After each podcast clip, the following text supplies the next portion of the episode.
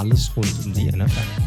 Mein Name ist wie immer Mike T, Host dieser wunderbaren Show und an meiner Seite begrüße ich wie jede Woche Co-Host und das analytische Herz des Red Zone Podcast, Daniel Ports. Servus Daniel. Servus, einen wunderschönen Montagabend und allen, die es hören, wahrscheinlich einen wunderschönen guten Morgen. Ja, wahrscheinlich. Da hast du absolut recht. Ja, wir haben jetzt wieder ja, fast halb neun hier, Montagabend nach dem Wildcard Weekend. Hast du eine gute Woche gehabt, lieber Daniel? Hast viel Football watchen können?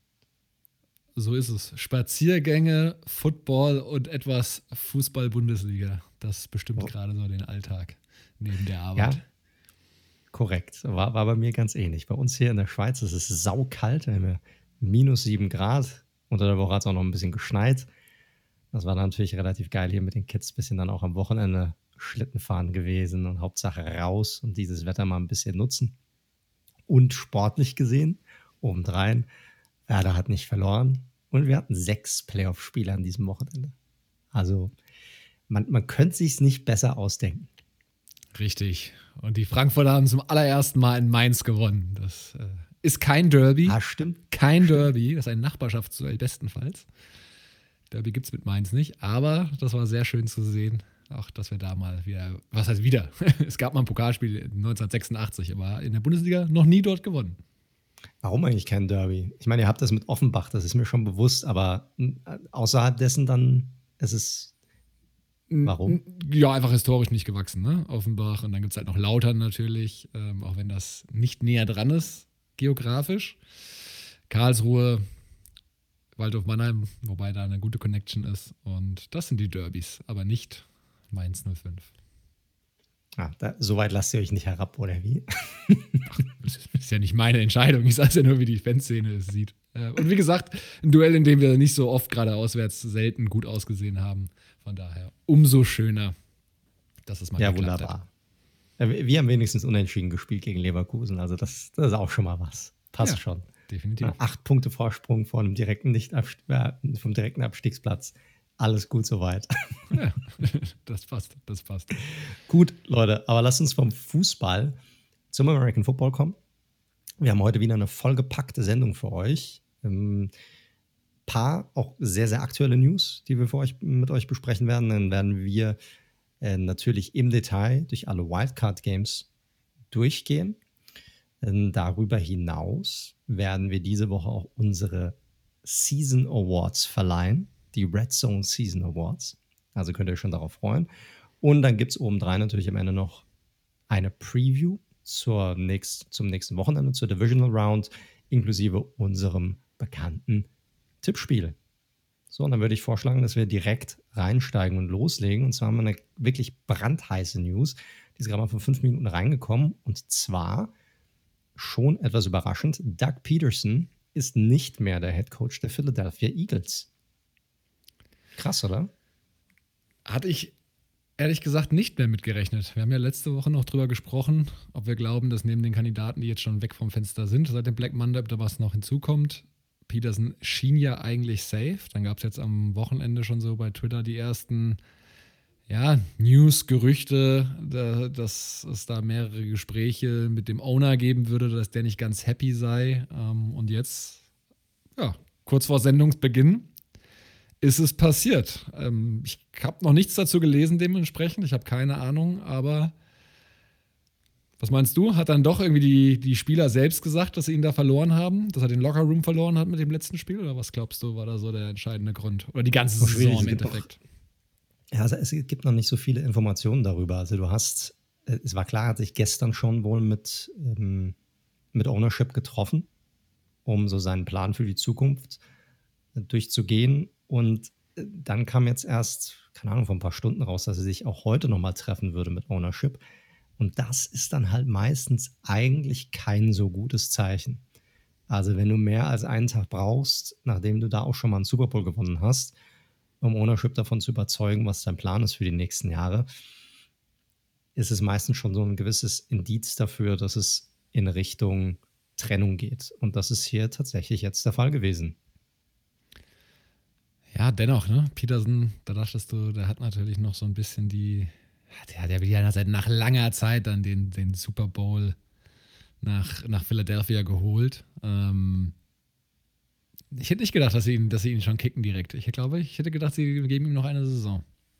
Na gut, es liegt halt viel im Argen in Philly, ne? Also du hast ja.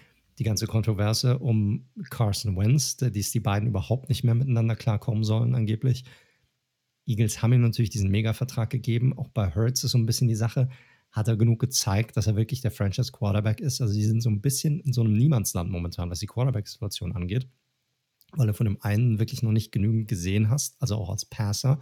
Der andere hat eine komplett, ich sag mal, bescheidene Saison gehabt, hat aber diesen Riesenvertrag, den du eigentlich kaum traden kannst es werden auch, also während es ist natürlich immer leicht zu sagen, wenn es nicht gut läuft, aber die Gerüchte natürlich, hey, Frank, Frank Reich war eigentlich der Mastermind hinter dem ganzen Super Bowl-Sieg und so weiter. Also gibt es auch Gerüchte und De Filippo, der ja auch dabei war und sowas, der jetzt auch nicht mehr da ist. Und äh, dann natürlich jetzt die Sache im letzten Spiel. Ja, viele Eagles-Fans haben sich darüber gefreut, ne, dass sie jetzt den besseren Pick haben und sowas. Und dann gab es diese ganzen Kontroversen drumherum ob er den Lockerroom verloren hat, deswegen, weil er halt doch diesen Tank-Job gemacht hat. Weiß man auch nicht, wie es dann am Ende des Tages wirklich war, aber es, es gab die ein, ein paar Stimmen, die in diese Richtung gehen. Und wo Rauch ist, ist halt oft auch meist oder manchmal auch Feuer. Ja, weiß man nicht. Aber es könnte natürlich sicherlich zu dem, zu allem so ein bisschen beigetragen haben. Und vielleicht haben, hat sich Ownership jetzt hier gedacht, okay, wir brauchen mal einen Clean Slate. Wir müssen jemand Frisches reinholen und das ist jetzt die Situation dafür. Also die richtige, äh, richtige Zeit dafür. Ja, sicherlich. Ich hatte nur, Jeffrey Lurie gilt ja auch als durchaus auch, ja, ein interessanter Charakter auf jeden Fall, aber ist jetzt eigentlich, ich habe es jetzt nicht so ganz im Kopf seine Historie, aber ich glaube, er ist eigentlich auch nicht sehr bekannt, dass er so schnell, ähm, also so schnell, Peterson ist ja schon länger da, und ich hatte auch fälschlicherweise gesagt, er hat nicht den Super Bowl zurückgeholt. Das war natürlich der erste Super Bowl-Win der Eagles. Ne? Nicht, dass das hier, dass sie mir hier alle aufs, aufs Dach springen gleich. Ähm, ich hätte es nicht gedacht in der Szene, in, in, in, dem Moment aktuell. Allerdings sind natürlich, wenn man sich so die Listen anschaut, welche Assistant Coaches gerade so interviewt werden, sind ein paar spannende Namen dabei. Auch eigentlich mehr spannende Namen, als, als es freie Headcoach-Stellen gerade gibt. Und vielleicht ah, hat Lurie da auch irgendjemanden im Kopf, wo er denkt, der könnte ja, die Franchise schneller zurückführen in die Erfolgsspur, als es Doug Peterson eben könnte. Ja, und auch gerade was die Coaching-Kandidaten angeht, da werden jetzt auch gerade sehr viele Smokescreens geworfen. Also beispielsweise die zwei bekanntesten eigentlich, Eric Bienemy und Robert Salah.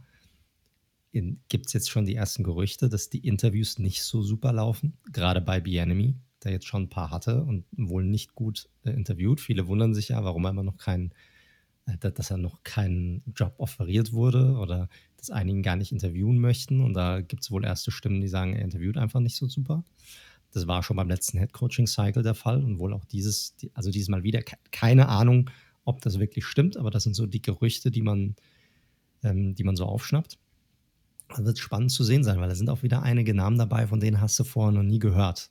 Also jetzt hier, ich weiß den Namen nicht, aber irgendwie der Assistant Special Teams, äh, Assistant Head Coach, Wide Receivers Coach von den äh, Ravens wurde jetzt gerade eingeladen äh, zu den Texans. ist ja auch nochmal eine separate Situation, kommen wir ja auch gleich dazu. Der ist jetzt irgendwie knapp über 60 Jahre alt. Äh, warum der jetzt unbedingt eingeladen wird zum Head Coaching Interview, weiß ich auch nicht. Äh, gerade wenn du irgendwas Neues aufbauen möchtest. Aber es ist schon interessant zu sehen, wer dort überall irgendwie eingeladen wird und was das für Leute sind und, und worauf es denen also worauf das Ownership eines Tages auch ankommt. Und das deckt sich oft nicht mit dem, was Fans dann halt denken oder glauben. Ja, das, definitiv. Ich meine, da steckst du natürlich nicht drin. Es gab ja letztes Jahr auch schon ein paar überraschende Besetzungen. Du sitzt ja bei den Giants wahrscheinlich, das war die größte Überraschung eigentlich, würde ich sagen, letztes Jahr von der Besetzung her. Joe Judge ja, hatte da keiner so richtig auf dem Schirm. Es ist auch immer spannend, also ich finde es spannend zu sehen, wie sich quasi die neuen Anpassung, die die Owner äh, beschlossen haben, dass wenn man einen ja, Minority-Kandidaten einstellt als GM oder als Head Coach, dass man das mit einem Draft-Pick, dritte Runde, glaube ich, äh, zusätzlichen ähm, rewarded bekommt, ob das eine Rolle spielen wird.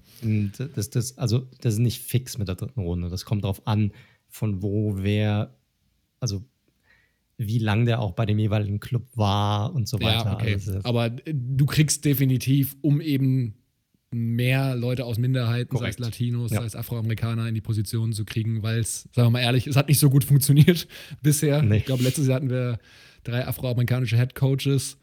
Ähm, GMs war, glaube ich, äh, Cleveland hatte den einzigen, äh, wenn ich es richtig im Kopf habe, nagelt mich nicht drauf fest, vielleicht gab es noch einen zweiten oder dritten.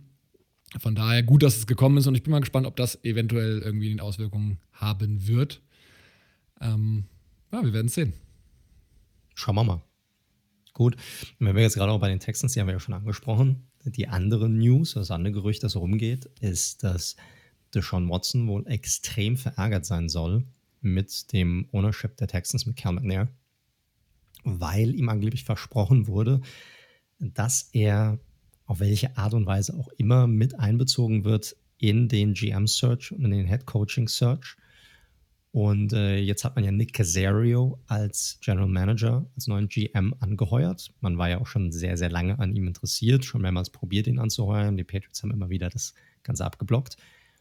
Und äh, ich weiß jetzt nicht, ob es jetzt hier um die äh, um, um Casario an sich geht, äh, ging, aber äh, Watson selbst war extrem verärgert, weil er vorab wohl nicht darüber informiert wurde, nichts davon wusste und sich jetzt die Gerüchte verdichten, dass er tatsächlich unter Umständen an einem Trade raus aus Houston interessiert ist.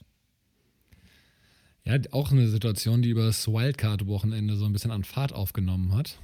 Ähm, ja, kam, kam ein bisschen aus dem Nichts. Also, ich, ich finde es auch, es ist natürlich ein bisschen speziell, ne? Äh, der aktuelle Interims-GM vor war äh, Jack Easterby, auch mit Patriots Historie und dem wird man jetzt so ein bisschen vorgeworfen, dass er ihm gemeinsam mit McNair eben ja, mehrere Kandidaten zwar interviewt hat, aber dann relativ kurz auf knapp einfach sich für Casario entschieden hat, ohne nochmal in Anführungszeichen, und das muss man richtig einordnen, Rücksprache mit Deshaun Watson zu halten. Rücksprache heißt nicht, dass Deshaun Watson absegnen soll, wer jetzt der neue GM wird. Natürlich nicht, das ist ja auch Schwachsinn. Ich glaube, man hätte sich nur viel es einfacher machen können, wenn man einfach zumindest so für, den, für das gute Gefühl, ey, Deshaun, wir haben hier die folgenden Kandidaten, das ist unser Favorit. Du machst ihm ein paar Argumente, warum du denkst, dass er der Beste ist und so weiter und so fort. Head Coach geht auch nochmal weiter. Da gab es irgendwie Rumors, dass er sehr enttäuscht äh, sein soll, dass Eric Bieniemy dort eben nicht eingeladen worden ist, weil gerade Pat Mahomes gegenüber Watson wohl sehr von ihm geschwärmt hat und das so eine Art angeblicher Wunschkandidat von Deshaun Watson war. Also ich glaube, die Texans hätten sich einfach einfacher machen können, ne? So ein bisschen und wenn es nur pseudomäßig ist, mal Watson mit ins Boot holen, muss er deine Entscheidung davon nicht abhängig machen, was er sagt, aber ne? Einfach fürs gute Gefühl. Personalführung. Korrekt. Korrekt. Absolut, ich bin da voll bei dir. Also ich, ich meine, am Ende des Tages kannst du ihn jetzt nicht irgendwelche Shots callen lassen und du kannst ihn natürlich auch, ich würde ihn auch nie mit den Kandidaten reden lassen, um Gottes Willen. Also das wäre auf gar keinen Fall. Und gerade beim GM-Search, das ist totaler Quatsch. Als, als hätte Watson irgendeinen, äh, ja, irgendeinen Background, der ihn dazu befähigen würde, sagen zu können, hey, der wäre jetzt ein guter GM oder der kann gut Leute scouten oder der weiß, wie er einen, einen gesamten Club führen soll. Ähm, das nicht. Aber wie du es auch richtig gesagt hast, hey, beziehen einfach mit ein. Ja, lass ihn fühlen, dass er ein, ein wichtiger Teil dieser Franchise ist und gut ist. Und wenn du das selbst nicht hinbekommst, boah, alter Schwede, das ist schon echt. Aber ich bin ganz ehrlich überrascht, dass sich Casero das weiterhin antut. Weiterhin, solange ist er ja noch nicht ja, da. Weiterhin, also er, ja, er, er, wollte ja schon seit zwei Jahren dorthin. Ja. Also, dass er jetzt dahin gegangen ist und gesagt hat, ja, ich mache das unbedingt, aber muss man mal schauen. Da gibt es ja sehr viele Gerüchte, gerade um Easterby oder Easterby, ich weiß gar nicht, wie er ausgesprochen wird. Viele Intrigen darüber, Machtverhältnisse irgendwie regulieren und so Geschichten. Ja, es gab, es gab tatsächlich die Story, finde ich, also er, dass er wohl auf dem Hotseat gesessen hätte, wenn er jetzt nicht quasi, er hat ja mehr oder weniger seinen Chef eingestellt jetzt, wenn du so willst, gemeinsam. Korrekt, äh, ja. Mit McNair. Und die sind halt wirklich auch befreundet. Und das sagen sie auch offen. Also, das, das sind Buddies einfach. Und es gab jetzt so ein paar Stories, dass er quasi auch geflogen wäre, wenn er jetzt nicht einen GM geholt hätte, der ihm sehr nahe steht. Und deswegen, es gab wohl eine Personalvermittlung, die eingeschaltet worden ist, die zwei Kandidaten, auch einen TV-Experten, ähm, vorgeschlagen hatte. Und die sind dann relativ schnell wieder abgewunken worden.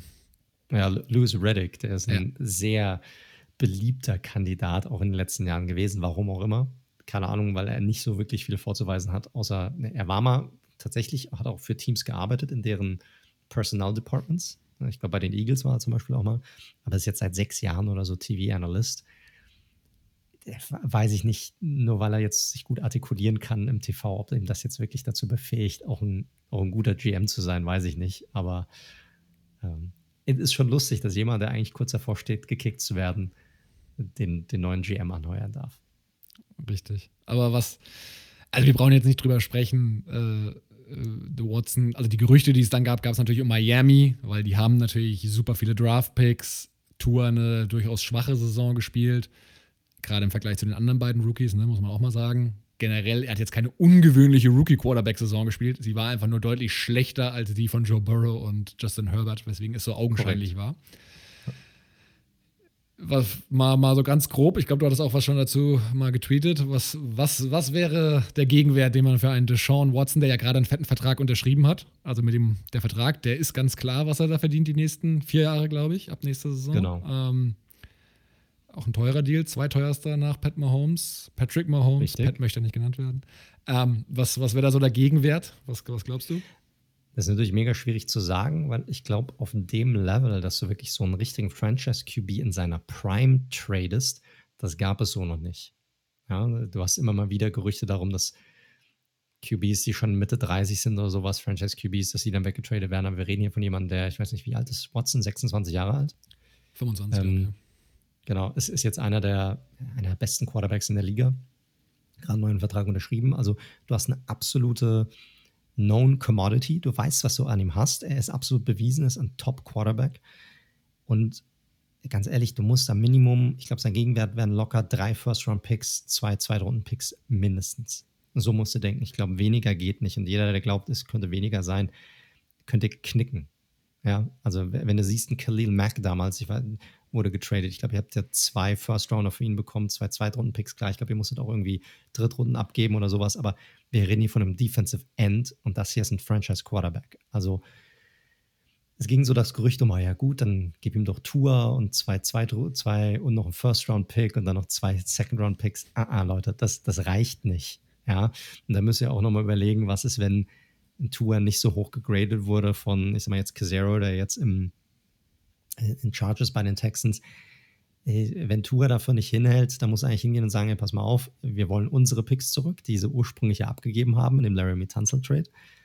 Ähm, und ähm, eigentlich die ersten vier Picks dieses Jahr und dann nächstes Jahr mindestens noch ein First-Round-Pick, wenn nicht sogar nochmal First und Second, um dann zu sagen, hey, ich pick mir dieses Jahr irgendwie Fields oder äh, Wilson oder sowas raus, je nachdem, ob, ob sie höher gegradet sind als Tour und Stack Draft Capital, um diesen Franchise so schnell wie möglich nach oben zu bringen, weil was man auch nicht vergessen darf, also Nummer eins, sie sollten Watson nicht traden, aber wenn sie es tun würden, ich meine, für Casero, der ja neu da ist, ist es ja auch wichtig, so schnell wie möglich einen Turnaround zu schaffen.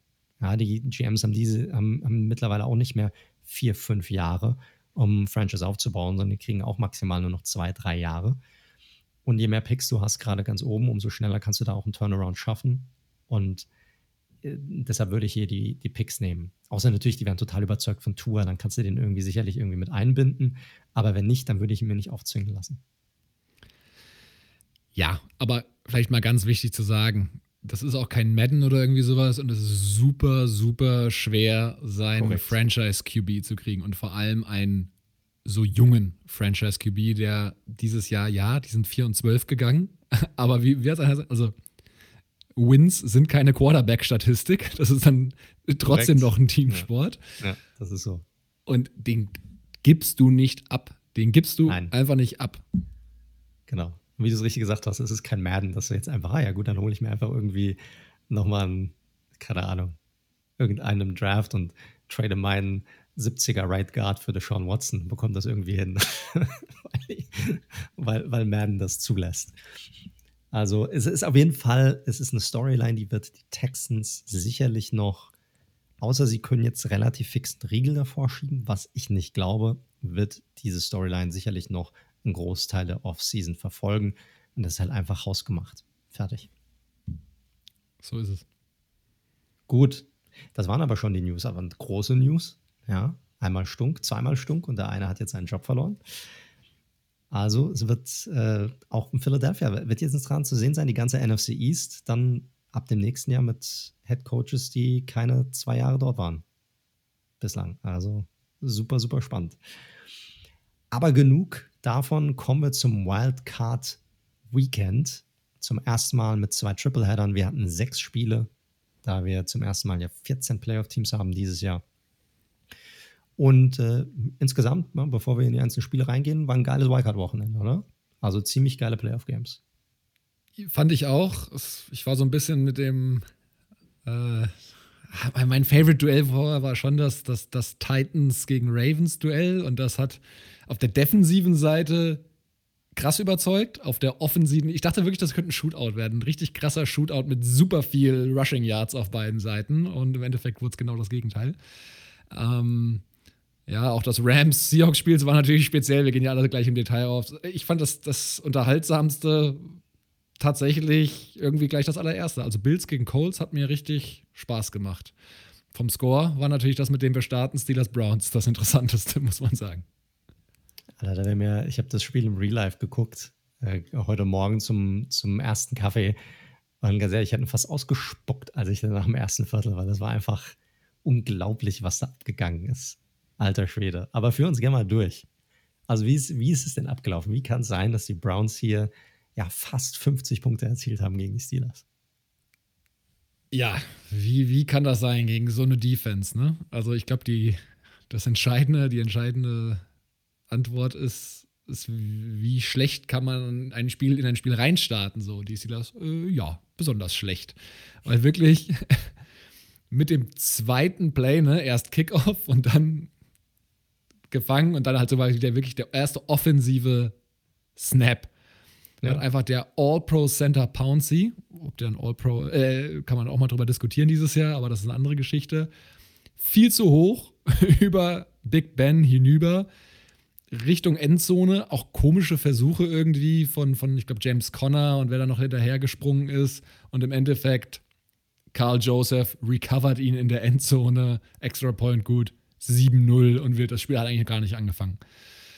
Mit den die nächsten drei Drives der Steelers, Interception, Three and Out, Interception und Browns haben jedes Mal mit einem Touchdown geantwortet, zweimal davon Kareem Hunt und so stand es einfach mal 28-0 nach dem ersten Quarter. Ja, so kann man ja mal ganz geschmeidig in ein Spiel reinstarten. Ja, und ja, aus diesem schon. Loch kamen die Steelers eigentlich nicht mehr raus. Ja, also das, das, Ding war ja nach dem ersten Quarter im Grunde genommen gelaufen und umso überraschender, weil die Browns hatten ja vor dem Spiel schon mit, ja, mit, mit nicht den einfachsten Umständen zu kämpfen. Ja, definitiv. Also die Browns in den letzten Wochen, die sind ja mittlerweile die, die neuen Ravens, wenn du so willst, in, in dem Kontext, haben immer wieder äh, Covid-19-Probleme, hatten ja einmal die ganze gegen die Jets bei der Niederlage, diese ganze Receiver-Gruppe raus. Jetzt ist es so, dass Head Coach Kevin Stefanski, der kommen wir später zu, sicherlich ein heißer Kandidat auch ist für den Titel Coach of the Year, ähm, positiv getestet worden ist. Und das hat zum einen bedeutet, dass die Facility zu war und sie auch nur virtu virtuelle äh, ja, Sessions sozusagen machen können, virtuelle Vorbereitung. Und Stefanski, der durfte auch nicht virtuell coachen irgendwie. Die NFL hat da ganz klare Regeln dieses Jahr. Der muss wirklich, so wie ihr alle, auf seiner heimischen Couch sitzen und sich dieses Spiel eben anschauen. Und für ihn hat dann im Endeffekt Special Teams Coordinator Mike Prefer das Spiel gecallt. Ja. Hat er ganz gut und gemacht. Und einen ziemlich guten Job gemacht. Ja. Ne nebenbei, muss man sagen.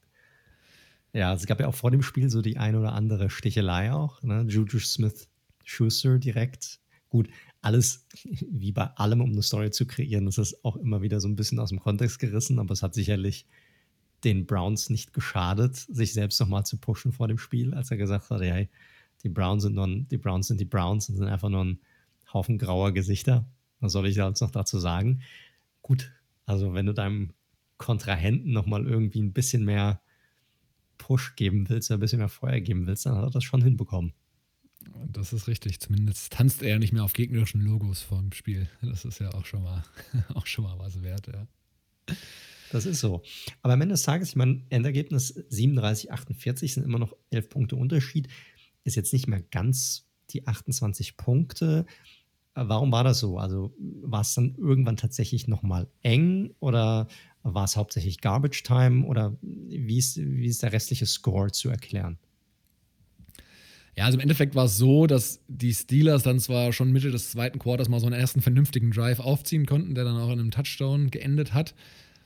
Aber den haben direkt wieder die Browns geantwortet und zur Pause stand es 35-10 und war eigentlich immer noch dieser Abstand. Und dann wurden die Browns einfach ein bisschen zu passiv auf beiden Seiten des Balls. Also auf der defensiven Seite haben sie sich so ein bisschen sehr zurückgezogen, haben halt die ganze Zeit probiert, die Big Plays zu vermeiden. Ist ja auch klar, ne? weil nur mit Big Plays kannst du so einen Rückstand eigentlich, eigentlich aufholen. Und das spielte halt so diesem Kurzpassspiel der Steelers schon ganz gut in die Karten. Und so konnten sie dann immer Stück um Stück runtermarschieren und auch scoren. Und ja, offensiv haben dann die ja, oder sagen wir mal, die Steelers haben defensiv dann auch ein bisschen besser gespielt, konnten äh, Mayfield auch so ein bisschen besser unter Druck setzen, war, sah dann Coverage besser aus und so sukzessive wurde dann immer, immer wieder aufgeholt. Dann kamen zwei Touchdowns hinzu. Und ja, dann gab es halt diese eigentlich letzte Chance, nochmal wirklich so ein Comeback hinzulegen. Aber zum Start des Schlussviertels entschied sich dann Mike Tomlin eben ähm, beim, knappen, beim knappesten Rückstand, den es an dem Tag gab, bei Fourth and One eben nur zu panten. Und das war meiner Meinung nach ein Fehler. Da hätte er aggressiv bleiben müssen. Und die direkte Strafe folgte nämlich, das lässt sich jetzt ja leicht auch sagen, aber folgte sofort, denn die Browns erhöhten durch einen 40-Jahr-Touchdown-Lauf von Nick Chubb, der auch wieder super aussah, wieder auf 19 Punkte. Und das war für mich so ein bisschen der letzte Sargnagel. Ab da war es dann ja endgültig klar, dass sie das nicht mehr drehen werden. So vorher äh, war es ganz interessant zu sehen irgendwie. da hatte sich so ein leichtes Comeback doch nochmal angedeutet. Ja, also ich meine, gut, wenn du so schnell so weit in Führung liegst, dann hat das sicherlich auch Auswirkungen auf die Psyche der einzelnen Spieler, dass sie dann nicht mehr wie Hurra da reingehen und ähm, 100% Feuer haben, sondern erstmal ein bisschen geschockt sind, dürfte klar gewesen sein. Die Defense kam gar nicht ran an Mayfield, der auch, finde ich, ein richtig, richtig starkes Spiel gemacht hat. Schnell den Ball losgeworden ist, wieder viel Play-Action hier drin. Das hat er wieder echt gut gemacht. Und äh, die haben es dann in der zweiten Halbzeit, als sie dann so ein bisschen runtergekommen sind, haben sie es dann besser gemacht. Die haben dann den Run besser verteidigt, die Steelers. Ähm, kamen die Browns nicht mehr so dazu da haben die Browns dann auch angefangen, so ein bisschen eher so in diesen Verwaltungsmodus auch einfach zu schalten, meiner Meinung nach. Und das vielleicht ein Ticken zu früh. Da hätten sie noch mal ein bisschen länger auf dem Gaspedal bleiben können. Aber ganz ehrlich, so wie die Offense da gespielt hat, auch gerade Big Ben, ich meine, kannst ja auch viel sagen, was da passiert ist. Ja, also, dass die Offense vielleicht nicht mega kreativ ist oder auch war die ganze Saison über. Das ist ja kein Geheimnis. Aber was der teilweise da auch für Würfe rausgehauen hat. Klar, auch wieder Drops dabei. Aber einige Sachen, war bei den meisten Interceptions, und da waren ja genug dabei, fand ich ganz klar, waren alles, oder die meisten auf jeden Fall, seinen, ganz klar zu 100% seine Fehler. Ja, kann man nicht anders sagen. Also, wie gesagt, einen Gedanken noch dazu, das wäre halt genau die, die einzige Chance der Steelers gewesen. Ne? Browns schon irgendwie voll im Verwaltungsmodus, auch nicht mehr verletzen irgendwie und gucken, ja. dass es. Und wenn du dann irgendwie richtig nah rankommst, dann kannst du, glaube ich, nicht wieder zulegen auf einmal. Diese Chance haben sie meiner Meinung nach bei dem Fourth and One, das viel, viel zitierte Momentum, das haben sie da liegen lassen, so ein bisschen. Und zu Big Ben, ja, du hast vollkommen recht. Ich habe mal da so ein bisschen was rausgesucht. Also die Statline ist wirklich absurd. die muss man sich wirklich mal reinziehen. Durch diesen, ja, hohen, frühen hohen Rückstand war er im Endeffekt gezwungen, 68 Mal zu werfen. Das ist wirklich richtig krass. Brachte davon auch 47 dann am Ende an. Wie gesagt, auch bedingt durch die etwas ja, legere Coverage, die sie dann irgendwann durchgezogen haben. Klar. Vier Touchdowns hinten raus, aber vier Interceptions. Also diese 47 Completions sind die meisten in der NFL-Geschichte in einem Playoff-Game. Mehr Yards, nämlich 501, hatte bisher nur Tom Brady im Super Bowl gegen die Eagles. Wir wissen, auch das ist damals verloren gegangen. Wir hatten vorhin kurz drüber gesprochen. Und das war also gut, da erzähle ich jetzt nichts Neues bei vier Interceptions, aber boah, das sah nicht gut aus von Big Ben. Das sah wirklich nicht gut aus. Ja, und auch außerhalb der Interceptions waren auch viele Würfe dabei, die waren auch nicht on target, also die waren auch oft hinter die Receiver geworfen, also, also nicht vor die Receiver, sodass auch viele Deflections auch teilweise dabei waren, wo es auch nochmal hätte die ein oder andere Deception mehr geben können. Also der war, ja, ich, ich hatte es ja letzte Woche komplett anders eingeschätzt, muss ich ja auch mal sagen. Ich habe gedacht, okay, da kommen die Steelers rein. Die haben gerade durch Big Ben viele erfahrene Spieler auch da drin. Die kennen die Playoffs, die wissen, wie das ist. Die kommen da rein. Die Browns, das erste Playoff-Spiel, haben vielleicht so ein bisschen Muffensausen, aber gar nicht. War einfach komplett andersrum. Und Big Ben war eigentlich auf dieser Stage, hat er eigentlich seine, seine schlechtesten Spiele gemacht diese Saison. Ja, kann man, kann man nicht anders sagen. Da bringt auch die Aufholjagd am Ende nichts. Dass Quarterbacks am Ende eine krasse Jahrzahl haben, wenn sie die ganze Zeit nur noch passen müssen und hinterherrennen. Das es, sehen wir öfter. Es meist eigentlich, öfter. ja, es ist meist eigentlich kein guter Stat, wenn du irgendwie über 500 Yard wirfst, weil das bedeutet, dass du halt einfach das, das Spiel nicht ja, wegrennen kannst, sozusagen, indem ja. du Time of Possession gewinnst. Gutes Stichwort, weil Run Game, ich meine, da können wir eigentlich das erzählen, was wir seit Wochen erzählen, wieder gar kein Faktor. Klar, auch wieder ja. bedingt durch das Spiel, ne? wenn du natürlich 28-0 nach dem Quarter hinlegst und das dann probierst du es auch nicht mehr so viel, weil du musst halt scoren. Aber wenn sie gelaufen sind, und das kann man dann ja schon bewerten, waren sie auch nicht wirklich effizient. Und am Ende ist dann jetzt ein Total Stat aber mit 52 Yards auch gar kein Faktor. Und ich finde, James Conner sieht auch nicht gut aus, wenn der läuft. An der Goal-Line, ja, von mir aus, aber alles andere ist. Und das im Direktvergleich zu Nick Chubb, ne? Also, Nick Chubb ist so ein geiler Runner einfach. Ja, und dann siehst du da gegen James Conner, das ist halt einfach schon nochmal ein krasser Unterschied auf jeden Fall. Ja, so war das. Mayfield auf der anderen Seite hast du angesprochen, bin ich auch vollkommen bei dir, ähm, das mal so ein bisschen mit Daten zu unterfüttern. Also Completion Rate liest sich jetzt nicht so spektakulär, 21 von 34, 263 Yards, drei Touchdowns, aber es war irgendwie einfach so eine super reife, konzentrierte Leistung, fand ich. Also der hatte zwar einmal noch Glück, da hätten die, das hätte durchaus ein Pick Six sein können, da hat der Defender aber den Ball fallen lassen, aber ansonsten wie gesagt, sehr reif, sehr konzentriert, hat das genommen, was die Defense ihm gab, hatte natürlich eine schöne Balance mit diesem starken Running Game. Ich finde aber auch was richtig Gutes bei ihm, der probiert nicht mehr so viel zu erzwingen. Also der hat wirklich auch ein paar Bälle, wo er gemerkt hat, okay, fuck, da ist jetzt, der Read funktioniert nicht, der zweite, das hat man ihm ja oft vorgeworfen, dass er dann irgendwie, ja, fickrig wird und dann meint, okay, ich baller jetzt mal den Ball rein, das wird schon schief gehen. Nee, hat er nicht gemacht. Und wirkte halt echt so sein Team und er hat es richtig, richtig gut im Griff. Und natürlich mit, mit Landry und Austin Hooper waren im Passing-Game seine beiden Go-To-Guys.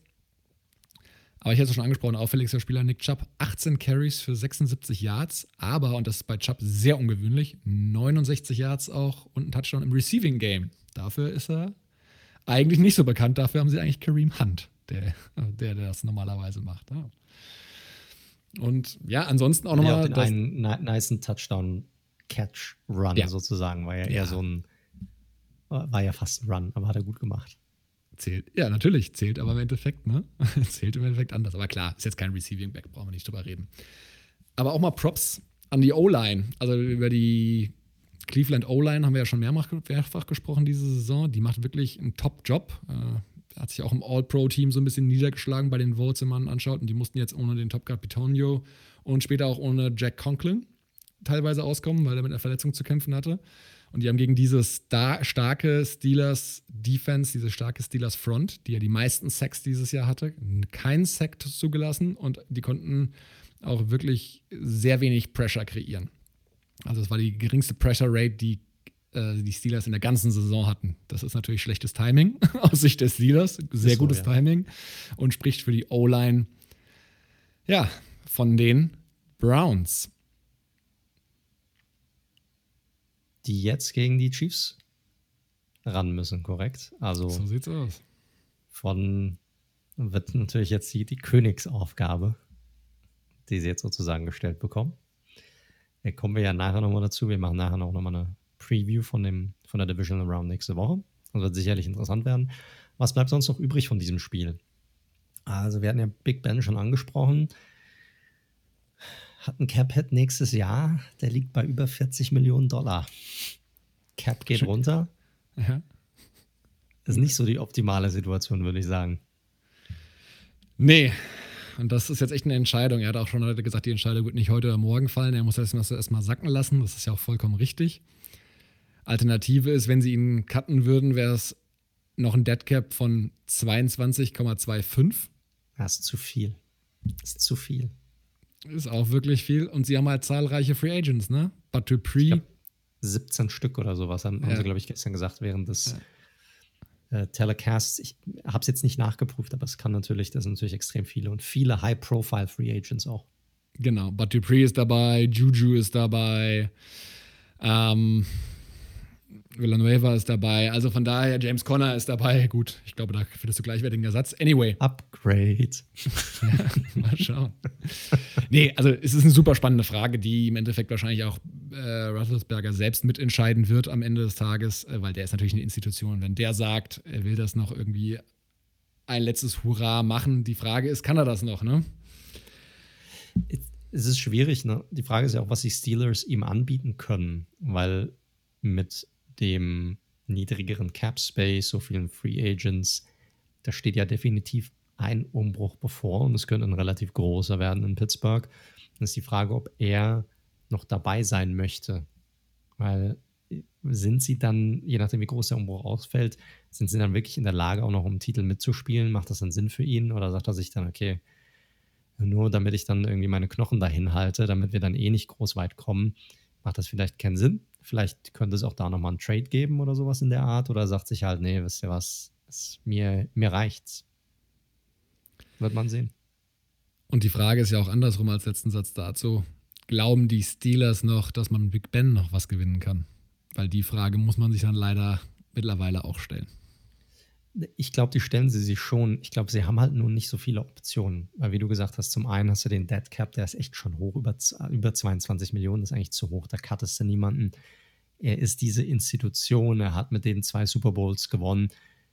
Da sagst du jetzt nicht einfach so, ich trade dich. Vielleicht hat er sogar, ich kenne jetzt seinen Vertrag nicht. Ich habe da, was die Vertragsverlängerung anging, damals habe ich ihn jetzt auch nicht so nah verfolgt. Ich bin mir relativ sicher, dass er wahrscheinlich eine Art No-Trade-Clause drin hat. Das heißt, es wird sicherlich auch schwierig sein, sowas einfach mal zu machen mit so einem Spieler. Also ich glaube nicht, dass sie so viele Optionen haben. Also die Trümpfe, äh, wenn man das so nennen kann in so einer Situation, hat sicherlich, oder die Entscheidungsgewalt hat sicherlich eher Roethlisberger. Ja, wird aber auch da, das ist eine sehr, sehr äh, äh, treue Ownership. Haben ja auch was, drei Coaches oder was in den letzten 40 Jahren oder was. Ja, die setzen ähm, auf Kontinuität, die sind richtig. also ein alter Franchise. Ne? Die, die Rooney genauso wie die Maras bei den Giants. Das ist also, die feuern normalerweise nicht. Ja, das, das ist so. Bill ja, Cowher vorher war irgendwie, keine, keine Ahnung, elf Jahre Coach oder so. Also es ist gespannt, da wird es Gespräche geben, die werden gemeinsam eine Entscheidung treffen und dann schauen wir mal, wie das weitergeht. Aber krass natürlich, 11-0 gestartet und dann ist die Saison irgendwie so dahin gegangen. Ne?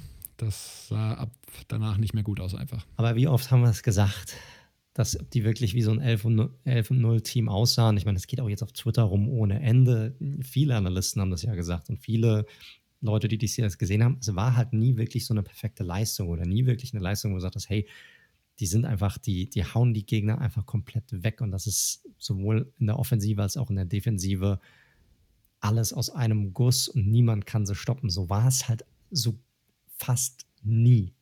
Nur im ja, ersten und, Spiel gegen die Browns. da ja, war das genauso. Genau. genau.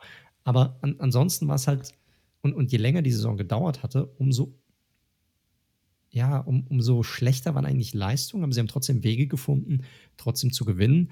Und je länger es wurde, umso mehr haben dann, sind dann Teams hingegangen, haben deren Schwächen offengelegt und konnten dann auch gegen die Steelers gewinnen. Und so haben es die Browns jetzt auch gemacht am Wochenende. Und Glückwunsch, erster Playoff-Sieg seit, keine Ahnung wann. 94. 94. Alter Schwede, 26 Jahre ist das jetzt her. Also, wenn jetzt nicht Corona wäre, dann wäre sicherlich in Cleveland auch einiges abgegangen. Ähm, also kann man die Browns nur beglückwünschen. Ich glaube, das wird ein relativ interessantes Duell werden nächste Woche, nächstes Wochenende gegen die Chiefs. Gut, aber so damit sind wir, glaube ich, fertig mit diesem Spiel und können, können zum nächsten Spiel rübergehen an diesem Wildcard-Wochenende und zwar zwischen den New Orleans Saints und den Chicago Bears. Und das ist meiner Meinung nach, leider Gottes, vielleicht so ein bisschen das uninteressanteste oder unspannendste Duell gewesen an diesem Wochenende. Die Saints haben dieses Duell 21 zu 9 gewonnen. Und das Ergebnis sagt meiner Meinung nach nicht wirklich viel darüber aus, wie eindeutig und wie klar dieser Sieg der Saints war. Ähm, vom Score her konnten die Bears eigentlich in der ersten Hälfte noch mithalten, beziehungsweise die Saints ließen dies durch eigene Fehler zu. War jetzt kein wirklich schön anzuschauendes Spiel in, in New Orleans.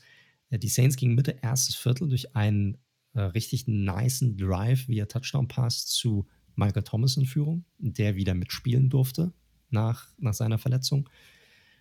Ähm, und sah zwar nicht, ich sag mal, kann ich vorwegnehmen, er sah jetzt nicht unbedingt aus, wie als wäre er bei 100 Prozent, aber hat den einen oder anderen richtig wichtigen Catch auch gemacht und war ein wichtiges Target auch in dem Spiel für, für Drew Brees. Und die Bears hatten daraufhin die Möglichkeit auszugleichen. Es stand also 7 zu 0. Und dann kam meiner Meinung nach so ein bisschen das Play des Spiels eigentlich.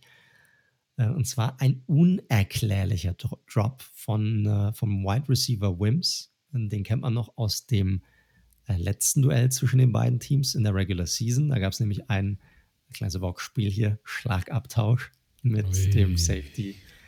Gardner Johnson.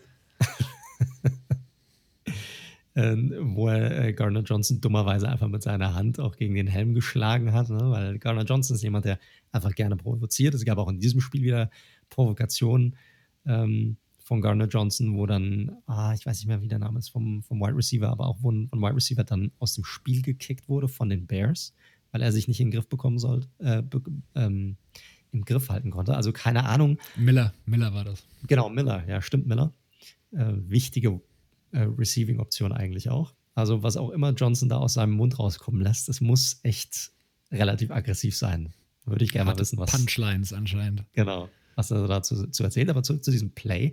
War eigentlich ein richtig geil konzipiertes Play, war irgendwie 40, 50 Yards von der Endzone entfernt. Ähm, du hattest David Montgomery, den, den Running Back, der als Passempfänger sozusagen in so einer Art Wildcat, Semi-Wildcat, ähm, den Ball empfing, an, anfing zu laufen, zurückpasste zu Mitch Trubisky und der dann wirklich einen, und das sagt man ja nicht, das werde ich nicht oft sagen, über Mitch Trubisky einen perfekten Pass geworfen hat, über 50 Yards in die Endzone zu Wims und wirklich perfekt. Er musste nur die, die Hände sozusagen ähm, ausstrecken, um diesen Ball zu fangen. Hat er auch gemacht und er ging praktisch durch die Arme. Also unerklärlich, es wäre ein glasklarer Touchdown gewesen. Er hat 7 zu 7 gestanden. Und das hat so ein bisschen die Luft rausgenommen, auch bei den Bears. Die haben es dann danach auch weiter probiert mit den nächsten Plays, aber dann gab es einen Turnover on Downs. Und äh, die restliche Hälfte kann man sich eigentlich sparen. Also es war ein extrem schlechtes Spiel. Ja, die bestand daraus, gab dann noch ein Missed Field Goal und ein Fumble der Saints, der die Bears so ein bisschen im Spiel gehalten hat. Und nach einem Field Goal der Bears, dann gab es noch weitere fünf Punts insgesamt. Das war die erste Halbzeit. Da stand es 7 zu 3. So, und da haben wir noch gedacht, okay, kein geiles Spiel. Die Bears sind auch nicht wirklich gut, aber wer weiß, mit ein paar Adjustments zur Halbzeit sind sie vielleicht immer noch im Spiel. Ja, das ist ein, ein Score-Game. Jo, ähm, im dritten Viertel machten dann die Saints, ich sag mal, deren Defense im Grunde auch nichts zuließ, auch über das gesamte Spiel nichts. Alles klar, hatten zwei wunderbare, ganz lange Drives, siebeneinhalb und achteinhalb Minuten lang, an deren Ende dann sowohl ein Touchdown-Pass von Breeze zu Murray als auch ein Touchdown-Run von Comera standen. Äh, die Bears zwischendrin konnten zweimal panten, dann stand es dann relativ fix 27, äh, 21 äh, zu 3 und das Spiel war sozusagen äh, out of reach. So, Bears ganz am Ende hatten noch einen 99 Yards Touchdown Drive, aber der war komplett unbedeutend. Der fing an knapp zwei Minuten vor dem Ende und endet dann wirklich in der letzten Sekunde mit einem ja, durchaus schönen One-Handed Catch von Jimmy Graham. Überragend war der, der war so ja, geil. War schon geil. War schon geil fängt den Ball, Touchdown und rennt direkt in die Kabine. Er hatte gar keinen Bock ja. mehr auf dem Feld zu bleiben. und äh, äh, da, somit ging das Spiel dann am Ende 21 zu 9 aus. Das war das, äh, war das letzte Play. War aber unbedeutend. Ja, diese 100 Yards, die die äh, Bears in diesem allerletzten Drive gegaint haben, haben fast die Hälfte ihrer Total Offensive Yards ausgemacht. Also seht ihr schon mal, wie, wie dieses Spiel lief.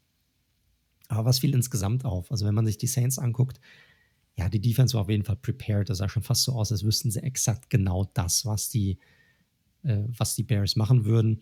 Ließen insgesamt nur sechs First Downs zu im gesamten Spiel. Am Ende insgesamt gerade mal 239 Total Yards. Wie gesagt, 99 davon im letzten unbedeutenden Drive. Äh, Thomas, wie gesagt, kam wieder zurück, hat ein ordentliches Spiel, fünf Receptions, 73 Yards, ein Touchdown. Man hat, wie gesagt, so ein bisschen gemerkt, dass er noch nicht bei 100% war, aber er half, Defender zu binden, gerade Number One Cornerback meistens äh, an, an, ihm dran, Fuller.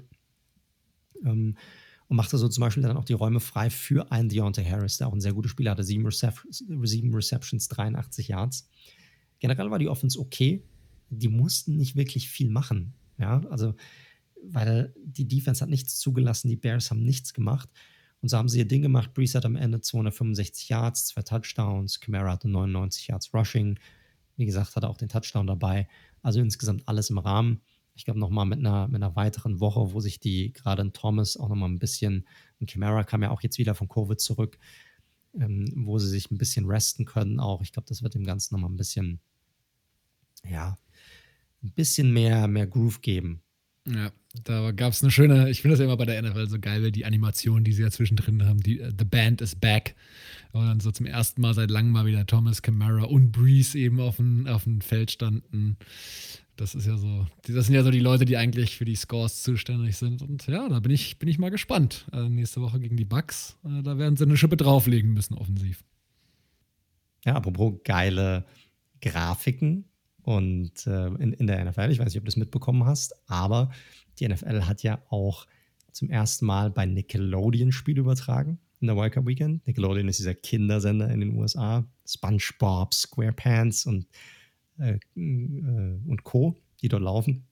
Und haben sich für Kinder eine Übertragung gemacht, wo dann auch wirklich bei Touchdowns Schleim in die Endzone grafisch äh, reingesprüht wird und gespritzt wird. Das sah ziemlich, ich sag mal, gewöhnungsbedürftig, aber für Kinder bestimmt ziemlich cool aus. Also auch komische Augen bei den einzelnen Spielern und so Geschichten. Also war ganz, war ganz nice, was sie da veranstaltet haben. Ja, ich habe es bei, bei Twitter gesehen. Sie haben ja auch Young Sheldon, hat ja auch quasi die, verschiedenen Spielzüge und so, oder nicht Spielzüge erklärt, sondern was die verschiedenen Begriffe bedeuten. Und Nate Burleson, den man ja auch kennt von der regulären Übertragung, war das sehr kinderfreundlich Korrekt. alles rübergebracht. Und ja, war anscheinend wohl so ein Move, äh, dass auch die ganz Jungen sich an das Football gewöhnen. Und ich fand es auch eine ganz sehr interessante Geschichte auf jeden Fall. Brauche ich nicht in der normalen Übertragung, aber für nein, den Zweck. Nein. Kurt Warner hat auf jeden Fall getwittert, dass zum ersten Mal äh, der eine Sohn mit ihm Football schaut, weil es ihn vorher nicht interessiert hat. Ah, Krass. Cool. Ja, wäre auf jeden Fall interessant, wenn sie da noch mehr äh, junge Leute zum Football bringen könnten, auf jeden Fall. Ziemlich, ziemlich interessante Idee, auf jeden Fall. Sehr kreativ, was das angeht. Aber zurück zum Spiel. Äh, was wollen wir noch, äh, was kann man noch mit die Bears sagen? Die haben ja das, das Spiel verloren.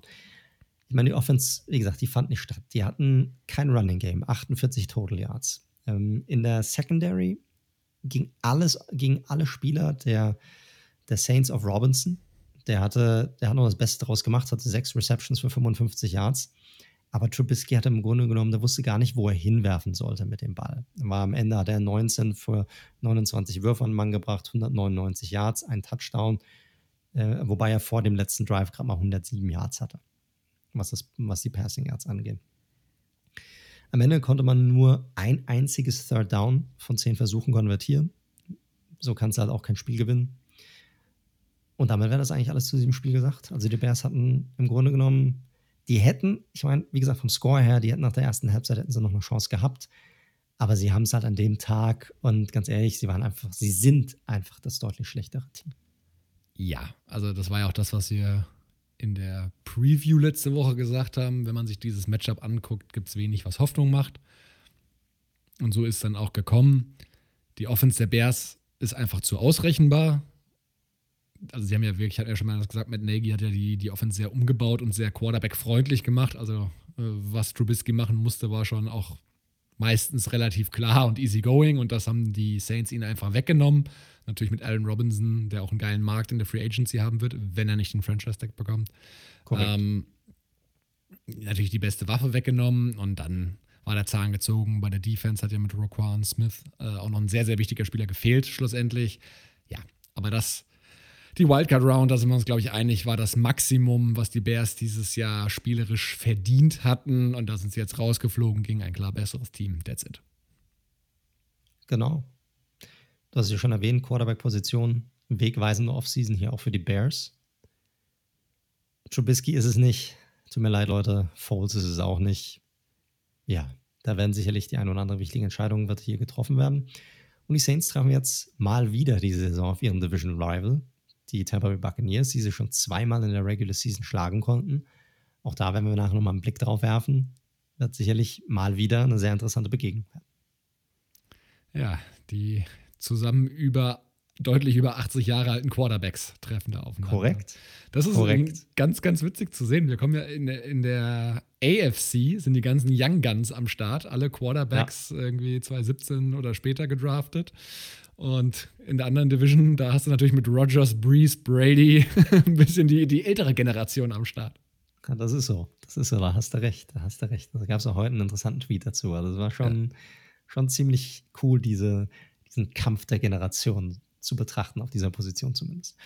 Aber gut, so viel zu dem Spiel. Ich glaube, das, das reicht dazu. Mehr gab es hier gar nicht groß zu erzählen. Wie gesagt, das war meiner Meinung nach das schlechteste Spiel an diesem Wildcard-Wochenende, weil es halt einfach das deutlichste und unspannendste war.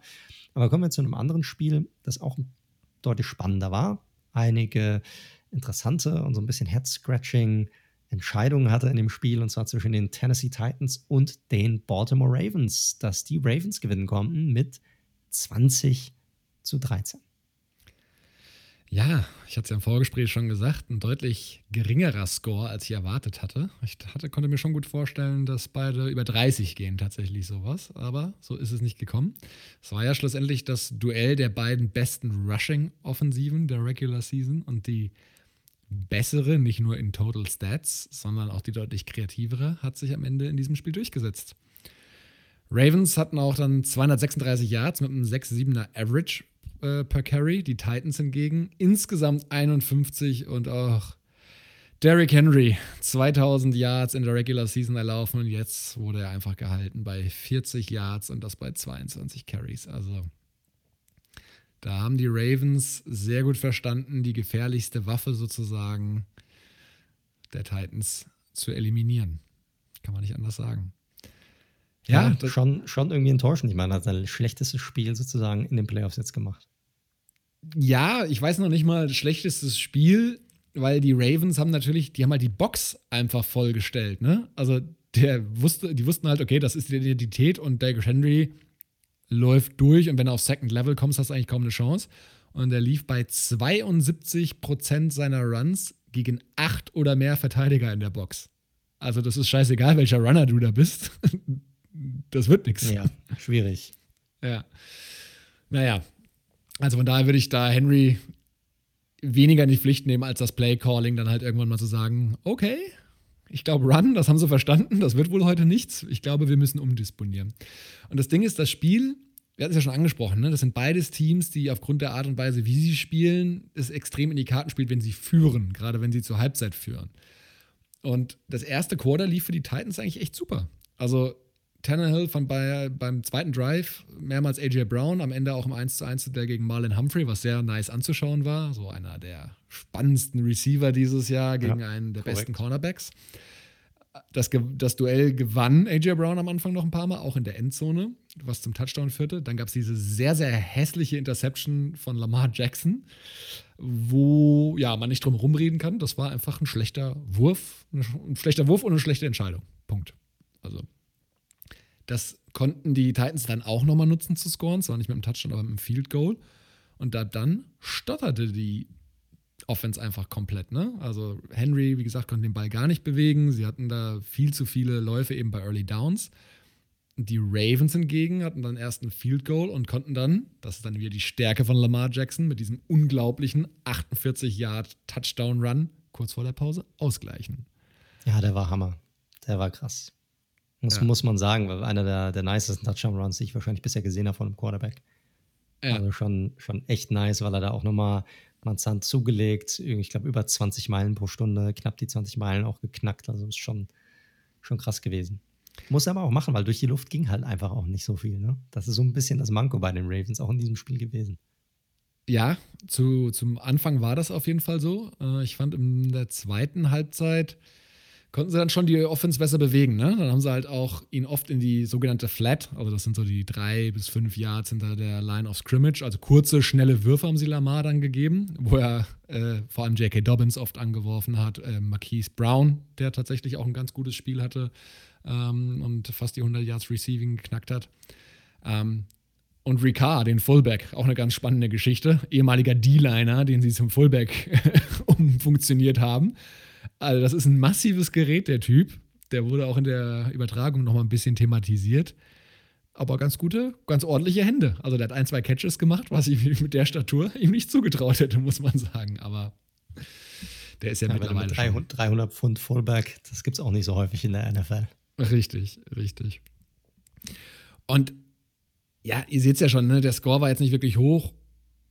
Ravens, äh, Titans konnten den Ball halt gar nicht mehr bewegen in der zweiten Halbzeit. Und dann gab es halt diesen Schlüsselmoment für mich im vierten Quarter. Zehn Minuten waren noch so circa zu spielen. Titans Vierter und zwei an der gegnerischen 42-Yard-Linie.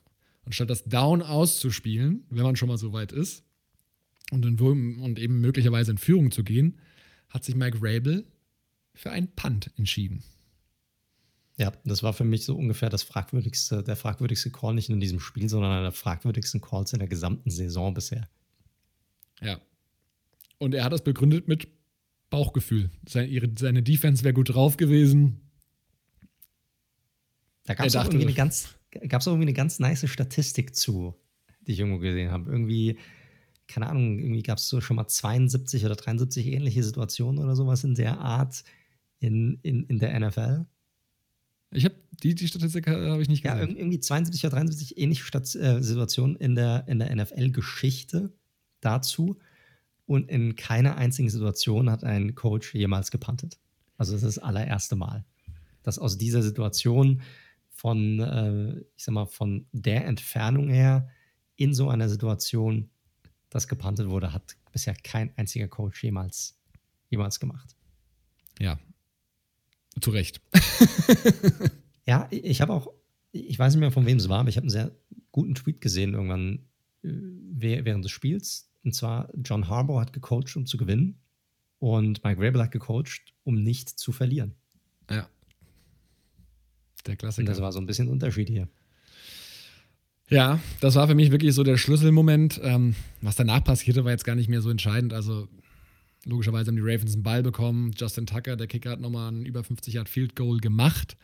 Und beim letzten, ja, letzten Chance der, der Titans ähm, ist Tannehill hat Tannehill eine Interception geworfen, was aber auch, also ich weiß auch nicht, ob sie sonst angekommen wäre, äh, aber der äh, ja, anvisierte Receiver Raymond ist auch weggerutscht und Marcus Peters konnte quasi ohne Probleme den Ball fangen und das war Game Over.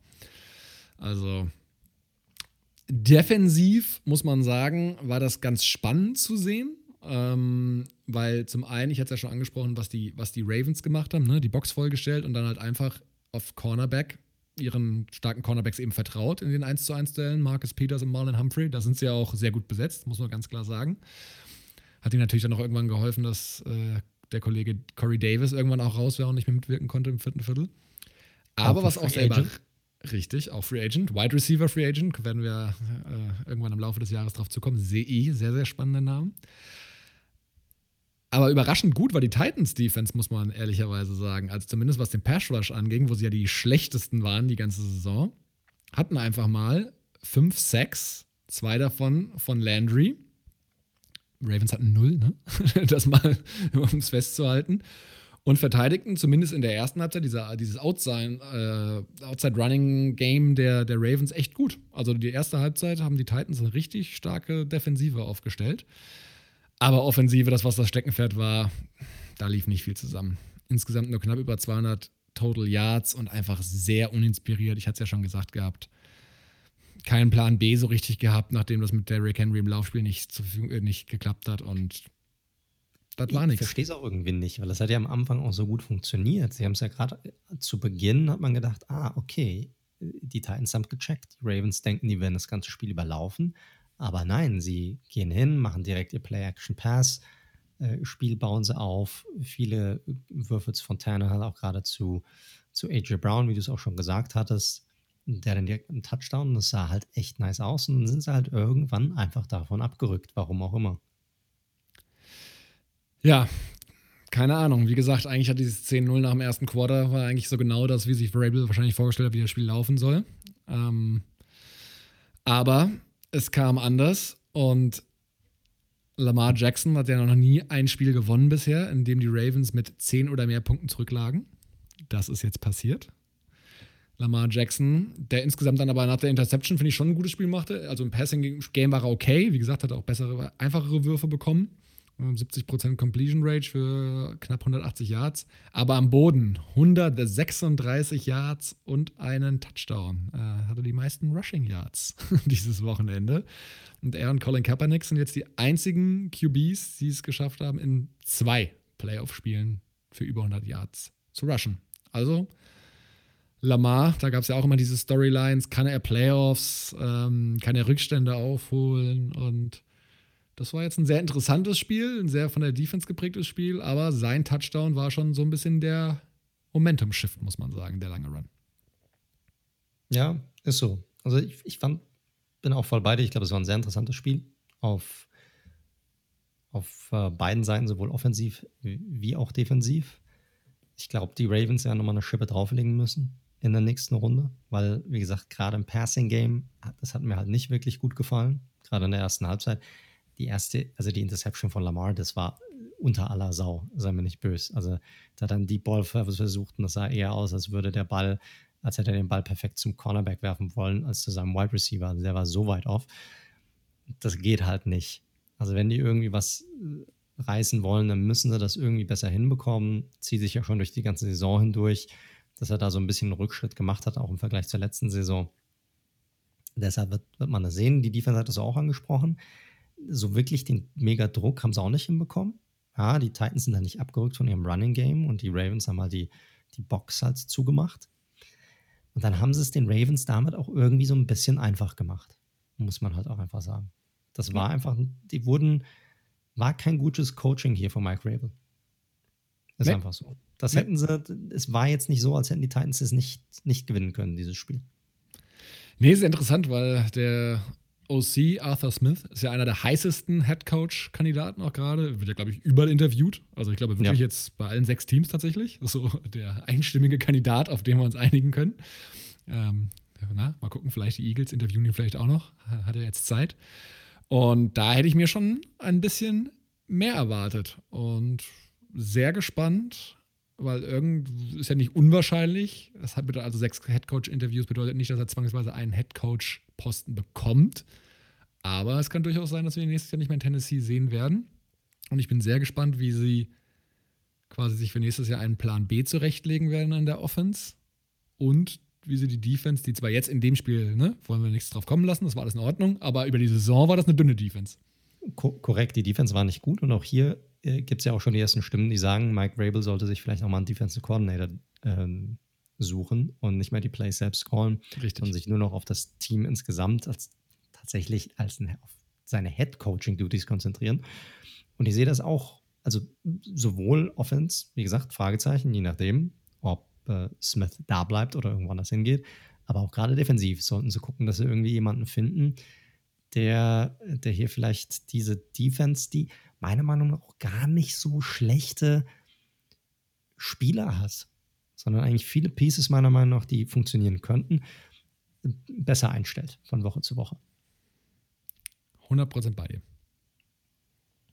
Gut, damit, ähm, die Ravens werden wir ja auch dann nachher nochmal besprechen. Die spielen jetzt in der nächsten Runde gegen die Buffalo Bills. Das wird sicherlich auch ein super, mega spannendes Spiel werden. Zu den Bills kommen wir nachher noch. Jetzt kommen wir aber erstmal zum nächsten Spiel und zwar jetzt kommen wir wieder zur NFC zwischen dem Duell. Oder hast du noch was zu diesem Spiel? Nope. Können gerne weitermachen.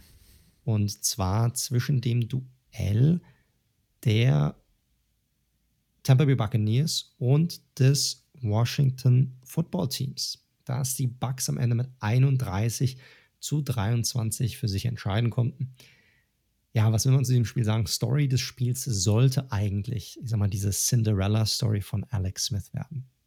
Dieser, der, der ja, ich meine, sein, sein Leid wurde ja oder seine Lions-Geschichte wurde ja sehr groß dokumentiert, schon über die ganze Saison über hinweg.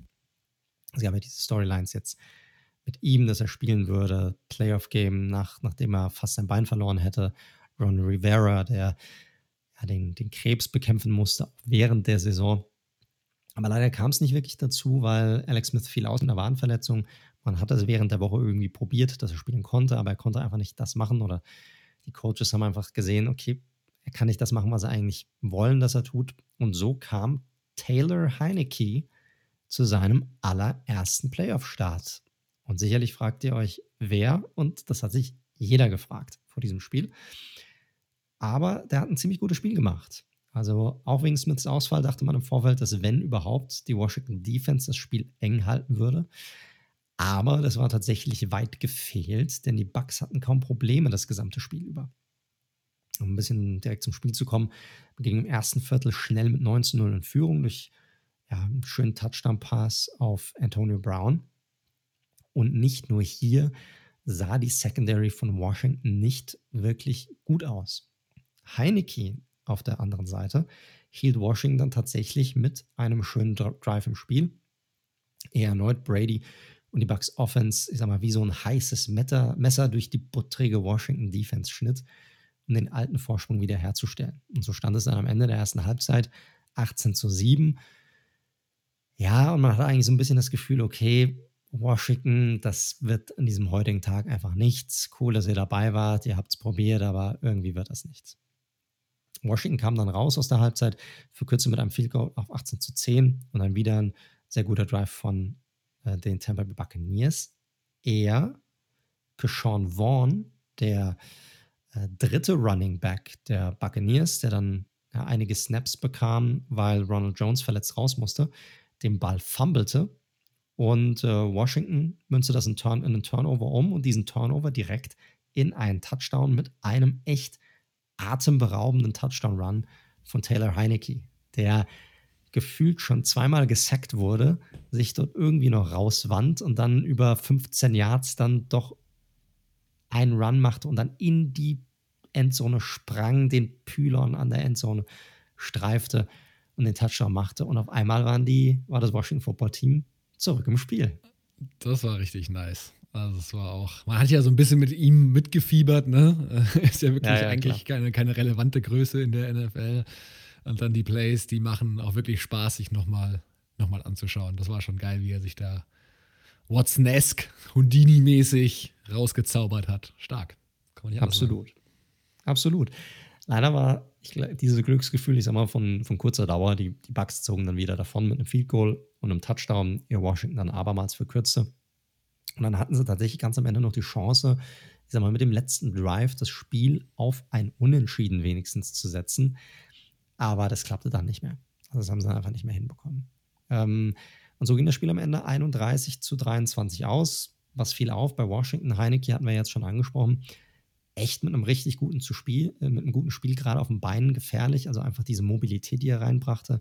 Die Bucks konnten sich auch nicht wirklich darauf vorbereiten, was er jetzt für ein Quarterback ist. Und nicht nur auf dem, in dem Player, wo, den, wo er den Touchdown erlaufen hat, sondern auch davor einige Male, wo man auch gedacht hat, boah, da wäre jetzt fast gesackt worden, wo er sich mit einigen richtig coolen Moves äh, aus der Umklammerung befreite, um dann noch für einen First Down zu laufen oder nochmal einen Ball zu werfen. Hatte auch meiner Meinung nach einen ziemlich guten Arm, also kann jeden Wurf machen. Also genug Arm, Armstärke dabei. Äh, Intermediate Throws waren gut, Kurzpässe waren gut. Also echt hat er gut gemacht. Auch der Touchdown-Pass auf Sims war auch nice. Also ja, genau, exakt. Also ein, ein richtig gutes Spiel. An, an ihm lag es nicht. Hielt die Drives, wie gesagt, immer wieder am Leben. Ähm, wich den Pass Rush gekonnt aus. War auch am Ende der Leading Rusher des Teams mit 46 Yards. Ja, was leider wiederum gezeigt hat, dass beim Washington Football Team, was das Running Game anging, leider nicht wirklich viel zusammenlief. Ähm, war insgesamt am Ende 26 von 44, hat einen Mann gebracht, 306 Yards, ein Touchdown, eine Interception. Gibson, der Running Back, fand im Grunde gar nicht statt, hatte 31 Yards, nur 2,2 Yards pro Carry. Also das Running Game hat überhaupt nicht funktioniert.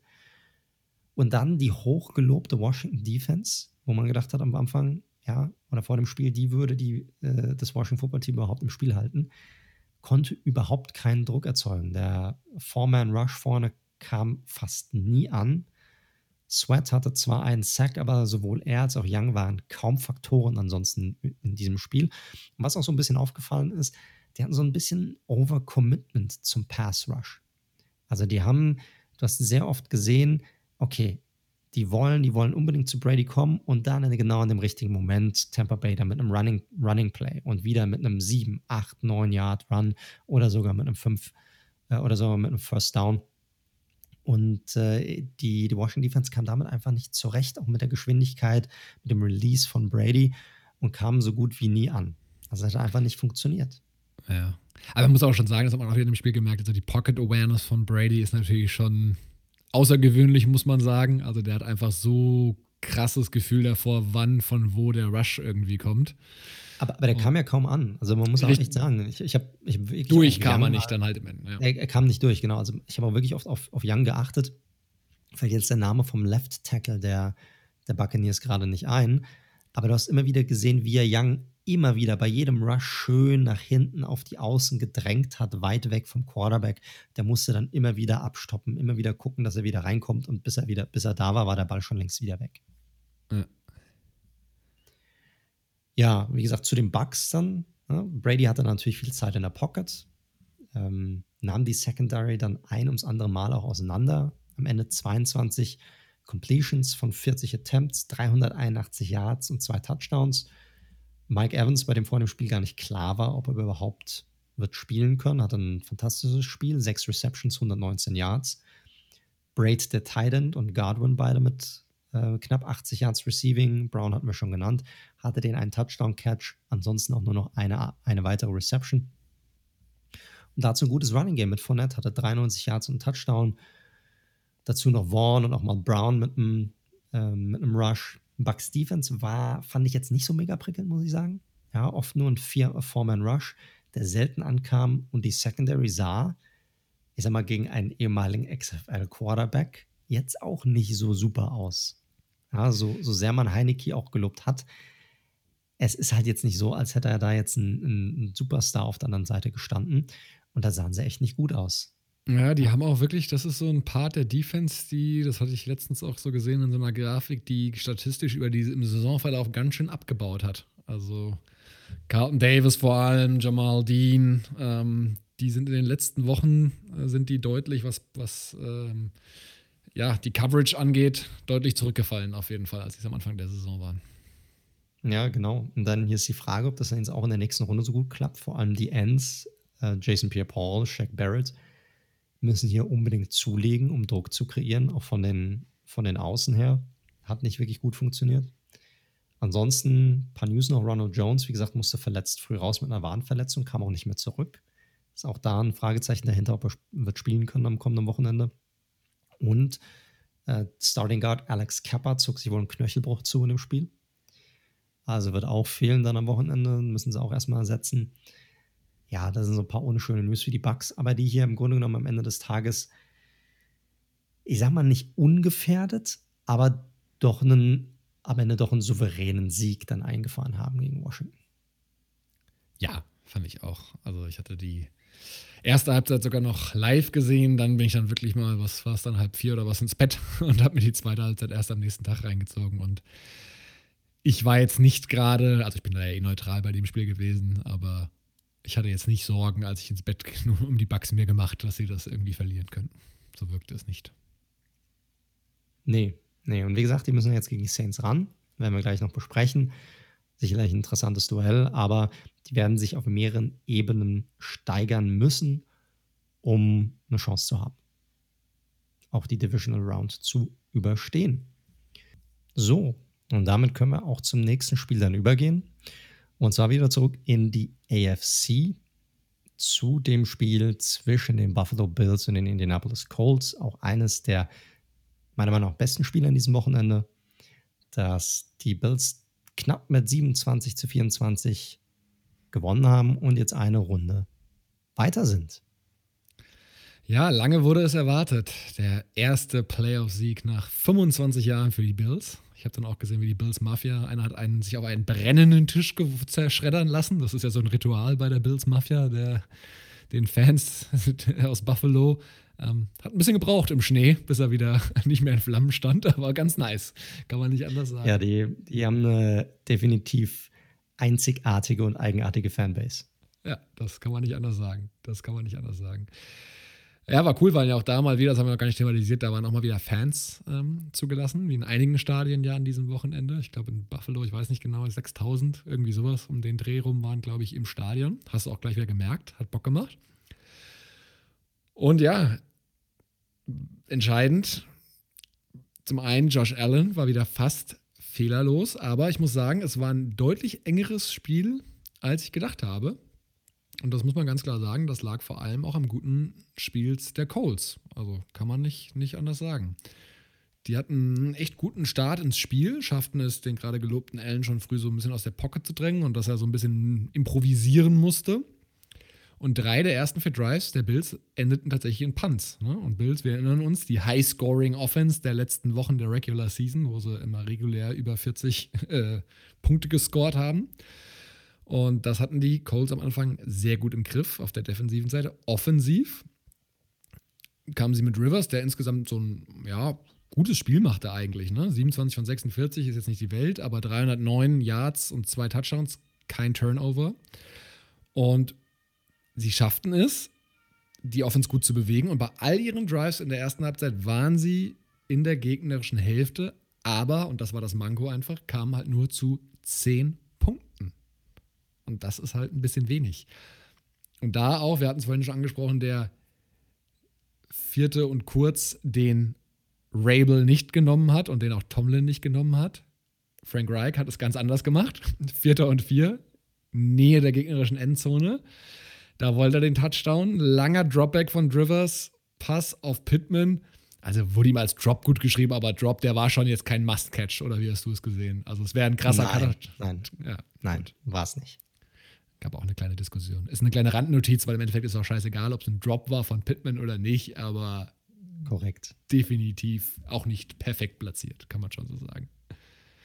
Und das war halt umso bitterer, weil direkt im Gegenzug haben die Bills eigentlich so ihren besten Drive hingelegt gehabt. Also Allen hatte vorher schon einen sehr geilen improvisierten Touchdown-Pass, aber dann richtig nice immer wieder zu Gabriel Davis irgendwie, der richtig geil tiptoe die Bälle gefangen hat und ganz knappe Geschichten an der Sideline, kamen sie kurz, äh, ja, kamen sie in die gegnerische Hälfte, hatten dann einmal einen vierten Versuch, der wirklich nur darauf ausgelegt war, dass sie die quasi eine Strafe provozieren und das neue First Down geschenkt bekommen. Und leider aus Colts Sicht sind sie darauf reingefallen. Es gab ein neues First Down und das mündete dann schlussendlich in einem Touchdown, sodass der Score natürlich ganz anders aussähe, als wenn sie ja das Field Goal genommen hätten oder sie selbst den Touchdown erzielt hätten.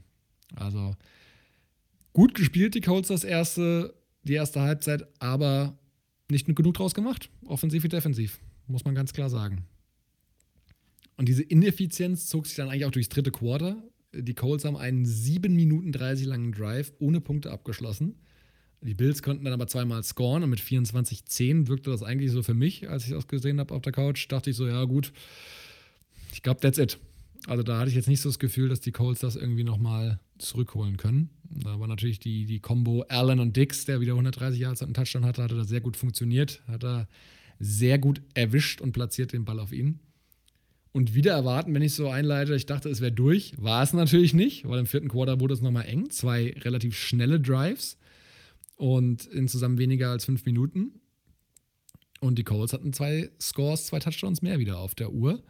Und die letzten Minuten, ich weiß nicht, wie du es gesehen hast, aber die hatten halt echt nochmal so einiges zu, zu bieten. Ne? Also erst dieser 18-Yard-Sack gegen Allen, wo er den Ball eigentlich verliert, von seinem äh, Mitspieler allerdings recovered wird.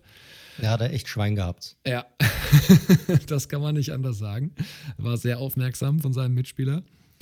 Und dann halt auch dieser im Nachhinein nicht so, nicht so wichtige Fehlentscheidung, meiner Meinung nach, der, der Referees im letzten Drive der Colts. Die hatten nämlich dann doch nochmal 2 Minuten 30 Zeit, um auszugleichen. Aber es gab halt diese eine Situation, wo es meiner Meinung nach eigentlich die, der ähm, Spieler der Colts den Ball erst fängt, aufsteht wieder und dann fummelt, meiner Meinung nach. Boah, das waren echt. Äh, das war eine komische Entscheidung. Ja, also, weil halt, es ist, es ist halt immer so, was ist die Entscheidung auf dem Feld? Und Ja. kannst du sie eindeutig zu 100 Prozent, und darum geht es ja, es geht nicht darum, es ist zu 98 Prozent so oder zu 99 Prozent, nein, es muss zu 100 Prozent so sein, klar und deutlich, dass es ein Catch ist oder kein Catch ist, dass er down war zuerst oder nicht down war. Und das war hier, glaube ich, einfach das Problem. Ich glaube, für uns alle war es so, ja gut, es ist klar, das ist eine, müsste eigentlich eine eindeutige Sache sein. Und ich bin auch der Meinung, das war eine Fehlentscheidung. Ich weiß aber nicht, wie es der Ref gesehen hat. Vielleicht hat er gesagt, hm, ich weiß nicht, war da die Hand dran, war sie da nicht dran irgendwie noch. Da hat sich dann gesagt, ich bin mir einfach nicht zu 100% sicher und deshalb ist es für mich halt einfach der Call, der auch auf dem Feld getätigt wurde. Ja, sei es drum. Es ist im Endeffekt auch egal. Also war zum Glück egal, muss ich sagen. Das hätte sonst noch eine Ja, größere das stimmt. Kontroverse äh, nach sich gezogen. genau. Weil, und das war dann leider, das ist halt auch Philip Rivers, der dann am Ende nochmal eine, ich sag mal, Hey Mary von der Mitte des Feldes, muss man fairerweise sagen, probiert hat, die es noch nicht mal bis in die Endzone geschafft hat, was eine Hail Mary sehr schwer macht. Hail Hail Mary Light. Und äh, wir hatten ja auch schon geschrieben während des Spiels und das hatten ja auch die Kommentatoren gesagt, äh, es haben eigentlich viele erwartet, dass sie Jacoby Preset für dieses letzte Play reinbringen werden, weil der natürlich noch den, als jüngerer Spieler den stärkeren Arm da hat. Aber das wollte sich der, der alte Phil nicht, nicht nehmen lassen. Den Wurf wollte er selbst nehmen und ja, ist dann Hatte nochmal Bock auf verreckt. die Heroics am Ende, wenn es doch irgendwie klappt. Nochmal. Ja. Letztes Spiel, ich hau nochmal einen raus. Ja. Naja, hat nicht geklappt. Hat nicht geklappt. Ähm, und letztes Spiel, ja, spannend. Das werden wir halt mal sehen sein. Das wird sicherlich auch nochmal eine Diskussion sein, ne? Philip Rivers. Ähm, kommt er nochmal zurück Ey, oder nicht? so viele Faktoren jetzt hier. Also beide, sowohl Rivers als auch Brissett, stehen ja nicht unter Vertrag für kommende Saison. Ja.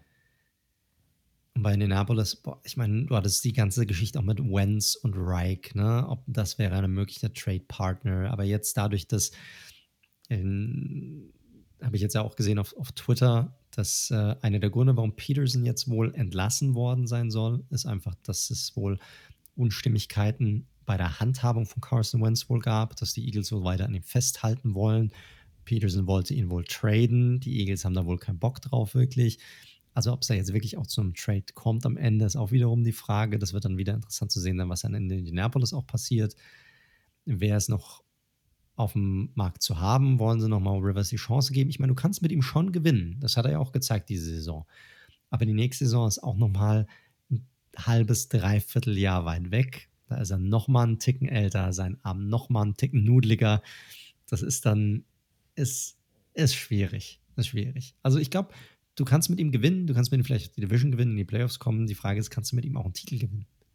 Und das ist die, das ist das Ziel eines jeden Teams vor der Saison. Muss, muss es sein, ist es. Und wenn die Antwort ist, "Mm, ich bin mir da nicht so sicher, dann, dann solltest du es nicht machen. Ja, das wird, das wird spannend zu sehen sein. In dem Spiel war er, wie gesagt, bis auf diese letzte sehr unglückliche Szene macht er ansonsten aber, wie gesagt, ein gutes Spiel. Kein überragendes, aber ein gutes. Kann Ja. man nicht anders sagen. Ja. Ähm, lief viel über die Titans. Jack Doyle, der die ganze der eine sehr ja, unauffällige Saison gespielt hat, fand ich. Der wurde ja so ein bisschen von Mo L.A. Cox, wurde ihm ja so ein bisschen der Rang abgelaufen. Oder auch Trey Burton. Aber Doyle in dem Fall mit ähm, Season High, sieben Receptions. Also der sah da echt ganz, ganz gut aus. Haben generell viel über die Titans gemacht, Ja. die Colts. Genau, richtig. Running Back äh, Jonathan Taylor, der ja richtig gut spielte die letzten Wochen, hatte ein okayes Spiel im Running Game, das war echt in Ordnung, aber halt zwei bittere Drops im Passing Game, die neue First Downs bedeutet hätten. Ähm, Nahi- Naheem Heinz sah am Boden wieder echt gut aus. Also der Typ hat auch echt Speed. so ein kleiner Wendiger. Also Bei ihm hatte man so immer so das Gefühl, als er reinkam, dass er irgendwie einen breaken könnte, also dass er irgendwie durchlaufen könnte. Der hat dann direkt, boah, das ist Loch, da will ich durch, bam. Und er, er hat dem offensiven Spiel der Colts immer noch mal so einen gewissen Push gegeben, als er reinkam. Ja, definitiv. Und ich habe es am Anfang gesagt, ich sage es zum Ende bei dem Colts-Part jetzt nochmal. Es war echt ein gutes Spiel der Colts und deswegen war es auch so spannend. Und die Colts sind das erste Team überhaupt, das ein Playoff-Spiel verloren hat, in dem eine Mannschaft über 450 Yards erzielt hat und keine Turnover hatte. Aber wie gesagt, Total Yards sind nicht alles. Sie waren halt einfach zu ineffizient und haben halt zu wenig gescored. Andere Seite, Korrekt. Buffalo Bills, Josh Allen, wie erwähnt, ähm, bis auf diese eine Sache, wo er sehr Glück hatte, sah sehr gut aus. 74% Completion Rate, 324 Yards, zwei Touchdown. Ähm, hatte die Offense natürlich wieder sehr gut im Griff, war, als, äh, war auch Rushing Leader mit 54 Yards. Also, das muss man wirklich sagen. Das Running Game, das ist nicht ihre Identität, das ist auch klar. Das ist bei den Chiefs ähnlich. Aber das sieht bei den Bills weiterhin echt nicht so gut aus. Also, man muss sagen, sie hatten auch nur 10 Carries und da 42 Yards. Das ist vom Average schon okay. Aber oh, Singletary, von dem ich mir echt ein bisschen was erhofft hatte in seinem zweiten Jahr jetzt, es sah so lala aus. Zach Moss war, glaube ich, schon wieder verletzt raus. Das hatten wir jetzt auch schon öfter ja. diese Saison. Bin ich mal gespannt, ob das nicht noch zum Problem werden könnte, theoretisch, bei den Bills. Kann sein, man hat auf jeden Fall gesehen, dass so ein gewisser One-Two-Punch gefehlt hat. Ja, das hast du bei Singletary auch gemerkt. Und wenn er dann nicht gut drauf ist oder er kommt irgendwie nicht durch und dann müssen sie halt über einen Pass kommen und dann kannst du dich als den Pass Rush vielleicht auch ein bisschen besser darauf einstellen. Das kann vielleicht ein Problem sein. Vielleicht. Wird man dann sehen. Aber wie gesagt, die hätten das Ding auch verlieren können, die Bills. So ist es, so ist es. Ist nicht passiert und so werden wir dann ein, wie ich finde, sehr, sehr spannendes äh, Duell gegen die Ravens haben, weil es doch sehr unterschiedliche Offenses sind. Ähm, mhm. Mal gucken, kommen wir später noch zu. Ja, ich bin mir noch nicht sicher, wen ich hier nehme, aber wie gesagt, kommen wir nachher noch zu. Und ähm, damit kommen wir zu unserem, ja, ich sag mal, letzten Spiel an diesem, an diesem Wildcard-Wochenende. Und zwar zwischen den LA Rams und den Seattle Seahawks, dass die Rams mit 30 zu 20 für sich entscheiden konnten. Ja, Story des Spiels hier war sicherlich, dass äh, Goff, Jared Goff, der Starting Quarterback der, der Rams, nicht starten konnte im Vorfeld aber dann doch relativ früh wieder reingeworfen wurde, weil Walford, der sein Ersatz, im ersten Viertel mit einer, ich glaube, mit einer ähm, Nackenverletzung ausfiel, nach einem bösen Hit, den er abbekommen hat. Und dann musste Goff rein, der erst vor einer Woche eine OP hatte an, an seinem Daumen, glaube ich, ja, und ja. das an seiner Wurfhand auch noch. Also wirklich nicht optimal. Blake Bortles, der ja auch noch auf dem Roster ist, der war inaktiv für dieses Spiel, warum auch immer sie das so gehandhabt haben, weiß ich nicht. Und so musste Jared Goff relativ. ja, aber trotzdem, meine Güte. Ich meine, Goff, kommen wir gleich dazu, aber Goff sah auch echt nicht gut aus, fand ich. Ähm, ja, kam dann im, im, ersten Viertel wieder rein, war gerade zu Beginn ein sehr zähes Spiel insgesamt. Bei keinem der beiden Teams lief offensiv viel zusammen und man hatte sich kurzzeitig so ein bisschen, ich sag mal, an den Rams-Pats Super Bowl erinnert gefühlt. Ähm, wobei hier einfach die beiden Defensiven einen unglaublich guten Job gemacht haben. Zu Beginn des Spiels. Zu Beginn. Äh, Problem bei den Rams, es war klar, dass sie viel laufen würden, einfach nachdem Goff reinkam, weil er konnte halt einfach nicht so gut werfen. Problem bei den Seahawks, sie kamen mit dem Druck der Rams einfach überhaupt nicht klar. Also gar nicht. Äh, zweites Viertel öffnete sich das Spiel dann so ein bisschen. Gott sei Dank. Äh, was aber wieder an den Defensiven lag. Beim Stand von 6 zu 3 für die Rams hatten die Seahawks den Ball und Wilson ja, warf einen Pick 6 und was für ein. Meiner Meinung nach einer der geilsten Interceptions, wenn nicht sogar die geilste Interception in dieser Saison. Wir hatten zwar schon viele spektakuläre, auch One-Hander, aber Darius Williams, der hier die Interception machte, hat einfach, also war perfektes Cornerback-Play. Er hat genau gerochen, was für ein Play-Call es war. Er hatte zwei offensive Spieler vor ihm war schneller als der blockende Wide Receiver, der, als er sich umgedreht hat, da war Williams schon da und kam genau im richtigen Moment und hat, hat den Ball intercepted und lief dann kein, kein Mensch mehr da, kein Gegenspieler mehr in die Endzone rein. War einfach perfektes Defensive Play. Aber da muss man also, mal ganz, ganz kurz sagen, da hat man einfach gemerkt, wir kommen ja später noch mal ein bisschen zu was aufgefallen ist, aber die, die wussten so genau, die kannten so genau ja. die ganzen ja, Plays, die die Seahawks normalerweise laufen. Da sind, Teil, da sind die Spieler quasi schon vor die Routen gelaufen. Da ging auf Twitter auch so ein Bild rum. Die wussten, ah, genau, genau. Also das ist natürlich dann schwierig, ne? wenn, wenn die Defense genau schwierig. weiß, welches Play kommt. Korrekt. Und dieses Thema, was die Seattle Offense angeht und die Kreativität um die Seattle Offense herum, dieses Thema zieht sich schon durch die gesamte Saison oder jedenfalls durch den, mindestens sagen wir mal, den zweiten Teil der Saison. Und die Rams haben das sehr, sehr smart gemacht, haben oft mit ähm, äh, zwei hohen Safeties gespielt, haben damit den Deep Ball weitestgehend rausgenommen. Und Und hast auch gesehen, Wilson hat damit einfach echt, echt Probleme. Ich habe es letzte Woche schon angesprochen. Wenn du Druck ausüben kannst, wenn du den Deep Ball wegnimmst, dann sieht er aus wie ein durchschnittlicher Quarterback. Tut mir echt leid, Seahawks-Fans. Aber das, das ist so und das hat man da auch einfach gesehen. Aber dann zum, zum Spiel. Nächster Drive dann, das stand in 13-13, kam dann das Big Play, ja, auf, auf das das ganze Spiel der Seahawks ausgerichtet ist, Sir DK Metcalf. 50 Yards Ball, was aber auch, ich sag mal, hätte bitter enden können für Seattle. Nur, äh, weil, ich meine, Wilson stand unter Druck. Es war wieder eher so ein Improvisationsding, hätte auch gesackt werden können. Metcalf lief sich dann irgendwie frei. Hoher Ball, Metcalf läuft an allen vorbei und Touchdown. Hat man gedacht, okay, vielleicht kriegen es die Seahawks wieder hin. Lagen dann aber darauf folgend wieder mit zehn Punkten hinten. Ähm, gingen dann mit so einem Rückstand, mit dem Rückstand dann auch in die, in die Halbzeit. Ähm, durch einen anderthalbminütigen Drive der Rams über 70 Yards bei gerade einmal fünf Plays. Akers hier mit Catches und Runs, richtig geiler Drive, war, war einfach nicht zu, nicht zu stoppen. Aaron Donald war, solange er im Spiel war, ein absolutes Biest. Hatte zwei Sacks, zwei Tackles for Loss, musste dann aber früh in der zweiten Hälfte vom Feld, äh, was aber dem Druck der Rams auf Wilson nicht wirklich einen Abbruch tat. Also ich will nicht wissen, was noch in der zweiten Hälfte passiert wäre, wenn Donald auf dem Feld gewesen wäre, weil die Rams haben weiterhin echt Druck ausgeübt und haben mit der O-Line der Seahawks im Grunde gemacht, was sie wollten. Das dritte Viertel war dann wieder verdammt zäh, ähnlich wie das erste Viertel. Einem Field Goal der, der Seahawks folgten insgesamt sechs Punts und dann ein Field Goal der Rams. Also toll anzusehendes Spiel. Nicht wirklich. Beim Stand von 23-13 hatte Seattle dann nochmal die Möglichkeit zurückzukommen, aber DJ Reed fummelte einen Punt-Return, sodass die, Reeves, äh, die, die Rams in guter Field Position den Ball bekamen und vier Plays später das Spiel im Grunde für sich entschieden.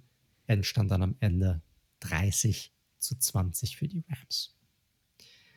Was fiel auf? Ja, bei den Rams, wie gesagt, Goff war definitiv nicht er selbst. Das hat man gesehen, gerade zu Beginn. Ähm, er kam später ein bisschen besser rein, aber waren auch echt viele Würfe, wo du gesagt hast, alter Schwede, ein Meter vorbei, zwei Meter vorbei. Wenn der jetzt nicht Probleme hätte mit seinem Daumen, dann wäre er auf jeden Fall anders angekommen. Ähm, beendete das Spiel neun Completions bei 19 Versuchen, 155 Yards, ein Touchdown. Musste also zwangsläufig viel gelaufen werden und die O-Line machte hier auch echt einen herausragenden Job gegen die Seahawks D-Line und kreierte immer wieder Löcher für Akers, der das Spiel mit 131 Yards bei 28 Carries beendete. Also, ja, wenn man jetzt hier mal den Kontrast zu den Titans zieht, die ja das ähnlich machen wollten, nicht mussten, aber wollten und es nicht hinbekommen haben. Die Rams mussten das machen, weil es mit Goff einfach nicht anders möglich war und haben es einfach immer wieder hinbekommen, da durchzukommen.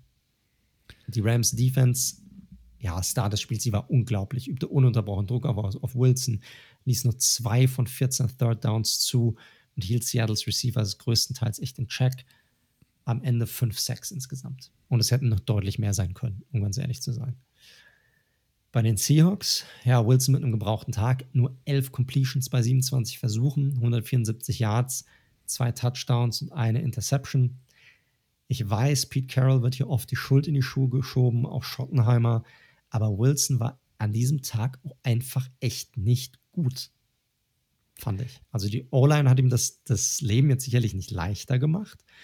Allerdings etwas, was man schon die ganze Saison über beobachtet hat, das ist nicht das erste Mal, wenn er Druck bekommt, wenn er nicht, wenn der Deep Ball rausgenommen wird, dann wird er immer enorm hektisch, schon fast panisch und behält auch den Ball oft viel zu lange. Ja, da ist auch heute ein ganz äh, passend zum Podcast ein ganz interessanter Artikel zu entschieden, bei, also äh, für die Leute, äh, die Bock drauf haben, wie gesagt, kriegen kein Geld dafür, aber The Athletic ist zahlungspflichtig, gibt es aber immer ganz gute Deals. Ähm, super. Also für NFL oder US-Sport, auch Premier League äh, Fußball, sehr, sehr spannend. Und da kam heute ein Artikel so nach dem Motto: Ja, Pete Carroll, das war auch sehr schlechtes Coaching innerhalb des Spiels, keine Frage. Aber Russell Wilson, weil der immer und ich mag Russell Wilson auch sehr gerne, versteht mich nicht falsch. Und ich bin auch kein Seattle Seahawks-Kritiker in irgendeiner Form oder Hater oder was auch immer.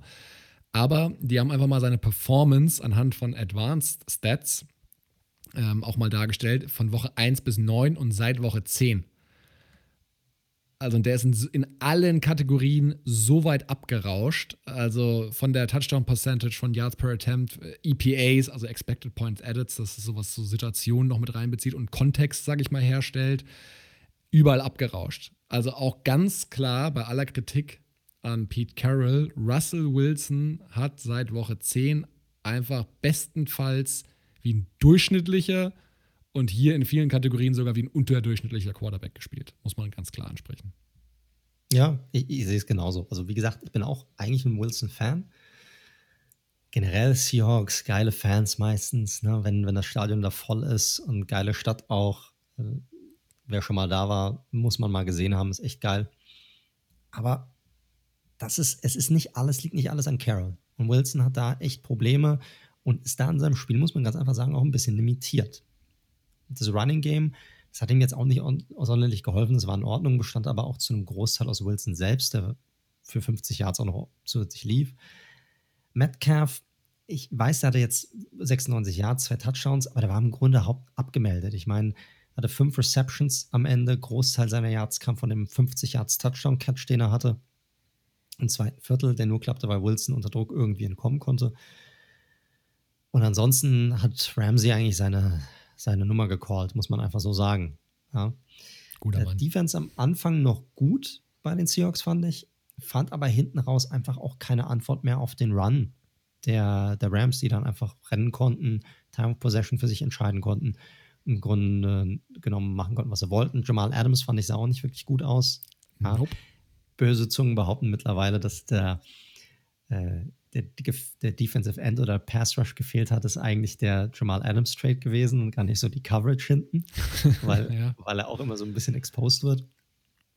Aber ja, also da wird sich, das ist schwierig, ne? Carol hatte jetzt auch schon wieder eine, eine PK am Start, wo er wieder gesagt hat, also sie müssen noch mehr laufen und viel mehr, viel mehr laufen, ne? was die Fans wahrscheinlich nicht gerne hören werden. Aber da wird sich auch einiges tun. Also wird Schottenheimer bleiben dürfen. Mit Carroll wurde er jetzt erst verlängert, also der ist safe, aber die Frage ist, kommt da noch jemand Neues rein? Vielleicht ein neuer OC, der nochmal eine andere Sichtweise hat darauf, was man da machen kann. Sie sind einfach zu ausrechenbar über die gesamte Saison gewesen, jetzt auch in diesem Spiel gewesen. Und äh, er hat auch gemeint, er hat keinen Bock mehr, so viele Too High Safety Sets zu sehen in, in den Spielen. Aber hey, wenn der ganze Spiel darauf ausgelegt ist, Eben. den Deep Ball äh, zu finden und du hast sonst nichts, ja, dann ist es halt so, dann deckt dir halt was anderes aus.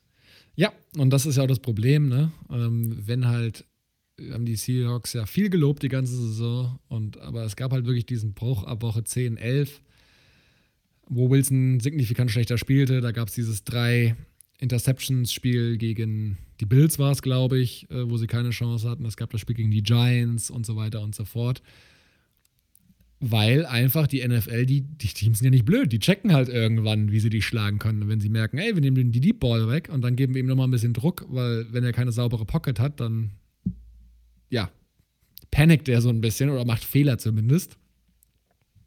Dann machen die das halt. Und also deswegen fand ich es krass, es ist eigentlich genau das passiert, was eigentlich zu erwarten war und sie hatten keine Antwort drauf.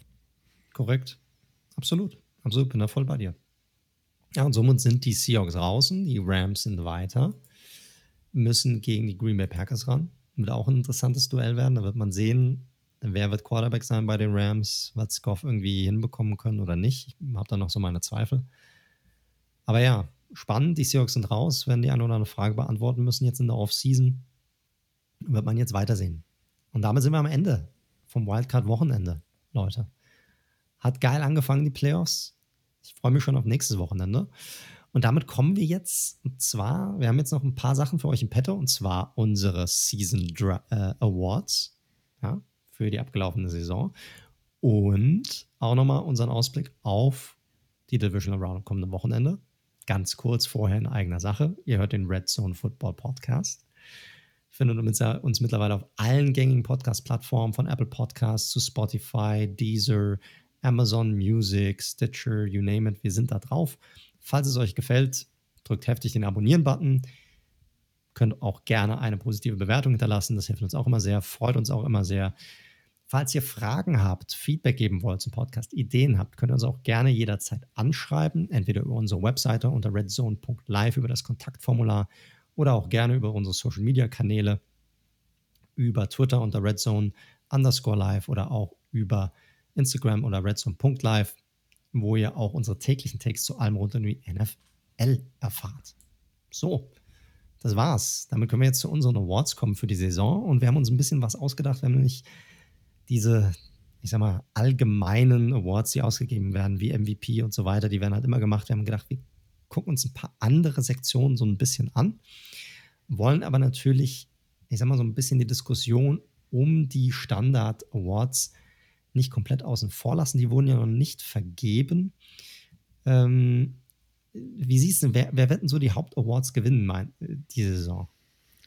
Also, wer ist, glaubst du, Rogers wird MVP? Ja. Ich glaube, das hat sich dann einfach, boah, ich weiß, was hatten wir besprochen, so ab Woche 13 grob, nagelt mich nicht drauf fest, war es, bis dahin war es Kopf an Kopf mit Mahomes. Und dann hat sich Rogers in den letzten Wochen einfach durchgesetzt, weil Rogers weiterhin konstant gut gespielt hat, also überragend gespielt hat und ja auch diese krasse Saison hatte. Ich habe es jetzt nicht mehr im Kopf, aber ich glaube, ne, was 48, 46 Touchdowns bei nur 5, 6 Interceptions, also diese krasse Ratio auch. Mega. Also da kommt mal Holmes dieses Jahr, so geil ich ihn finde, äh, nicht mit. Das sollte Rogers werden. Oder hast du jemand hm. anderen Nein, nein, ich glaube, ganz klar, ich bin da komplett bei dir. Also Rogers all the way, hat er sich auch einfach verdient, spielt eine überragende Saison. Äh, da finde ich es schon fast noch einfach. Ich finde es bei den anderen Awards finde ich ein bisschen schwieriger, so Coach of the Year. Stefanski hattest du ja schon genannt. Ja, ja ich glaube auch, dass er, der hat einen richtig guten Job gemacht. Ähm, ich habe, ich, ich würde noch jemand anderen nennen, den ich eigentlich oft kritisiere, aber wo ich finde, dass dieses Team, auch wenn es jetzt nicht in den Playoffs gelandet ist und auch einen negativen Rekord hat, trotzdem den Umständen entsprechend extrem guten Job gemacht hat. Und das ist, sind Doug die 49ers Peterson? und Kyle, Kyle Shanahan. Was? Doug Peterson?